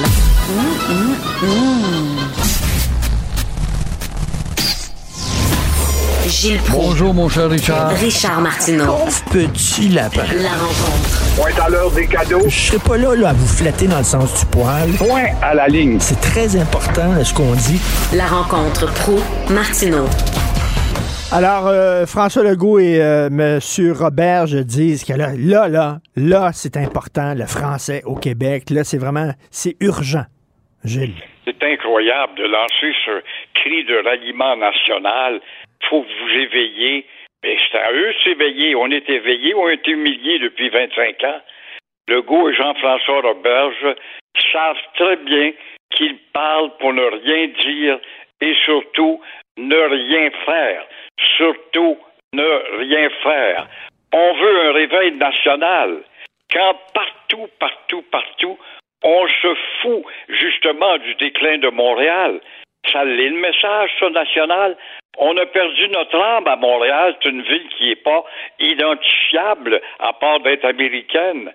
On parle pour rien quand euh, Legault va oser demander encore une fois, encore une fois, une immigration francophone d'ici 2026. Pas un mot, entre-temps, vois-tu là, le problème? Pas un mot sur les entreprises de 50 employés et moins. Pas un mot sur les cégeps anglicisants. Pas un mot sur euh, les autolaves Top Gun ou les bumper to bumper. Pas un mot aussi sur l'industrie publicitaire qui anglicise à plein cornet et à plein écran les téléspectateurs consommateurs. Alors j'ai envie de crier haut et fort, allez donc chez le diable et laissez-nous donc mourir en paix puisque l'e- l'extinction massive est déjà en marche, Monsieur Legault, et vous le savez fort bien parce que vous ne faites rien. Vous avez raison. Là, on pelte ça dans, dans le cours des citoyens en disant vous devez défendre votre langue. Mais euh, Gilles, euh, les médecins qui parlent pas français, les chirurgiens qui parlent pas français, c'est le gouvernement qui les embauche. C'est pas nous Les autres. dentistes, oui, puis l'Office Oui. des professions qui a remis des permis. Comment ça se fait qu'on s'arrête pas là-dessus? Comment ça se fait qu'on n'a pas fait, on a dit c'est terrible, c'est inadmissible, des petits mots balbutiés. C'est vraiment pas une volonté de dire, hey, on rentre dans les hôpitaux, puis on rentre dans des cabinets de dentistes où on a eu des plaintes et ça va changer. Non, non, non, on veut pas soulever les vagues, euh, les vagues parce qu'on est un gouvernement peureux qui joue avec un nationalisme de, de vernis tout simplement à marcher la queue entre les deux jambes comme un chien battu et ainsi de suite, continuer à nous berner, à nous endormir. Je m'ennuie du temps où les Québécois étaient en tabarnak. Oui, je t'ai lu là-dessus ce matin. C'est décourageant de voir que tout ça s'est éteint à la faveur d'un ministère de l'Éducation, d'un laisser-faire des gouvernements avec l'anesthésie pour endormir une jeunesse et jamais l'éduquer collectivement parlant, d'abord par l'enseignement de l'histoire et de l'amour de la langue et de propager justement cette culture qui est importante. On n'est que 300 millions par les Français. Alors, ça m'amène à dire, Richard, ce matin, mille fois, mille fois bravo, et bravo et mille fois mon admiration à Daniel Smith. Même si elle est minoritaire dans les sondages, première ministre de l'Alberta, qui rejette, qui rejette les lois fédérales qui vont à l'encontre des intérêts de l'Alberta. Ça ressemble ça à nos problèmes, ça? Oh, on va nous dire, il va y avoir des constitutionnalistes, des fumeux de pipe, euh, que ce n'est pas très constitutionnel et elle embarque dans un débat où elle ne gagnera pas. Raison de plus pour secouer la vieille maudite constitution de 1867 qui a été écrite à l'époque du fanal et du cheval. Raison de plus aussi pour euh, les mauviettes à Legault et Vaillancourt de provoquer une conférence constitutionnelle. Oh, ils en veulent pas, on n'en veut pas. Ben oui, mais si l'Alberta veut, l'Ontario veut de plus en plus, est-ce qu'on ferait pas plus de 50% de la population? C'est une raison fondamentale de provoquer une conférence constitutionnelle et refaire la barouette de 1067 avec ces juridictions qui mettent le pied dans nos affaires. Parce qu'on n'est pas tout seul au Canada en disant, là, hey, là, le fédéral, arrêtez d'empiéter sur nos territoires.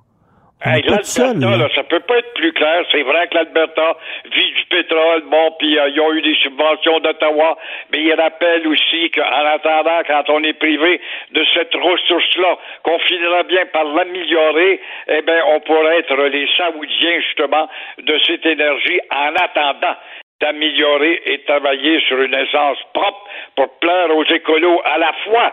Mais on va jeter aux poubelles, justement, cette ressource et puis faire crever une province comme l'Alberta où le fédéral décide de bloquer son épanouissement. En terminant, Nathalie Roy, est-ce qu'elle va pouvoir polisser un peu euh, les troupes caquistes ou elle va être le petit, le petit caniche de François Legault?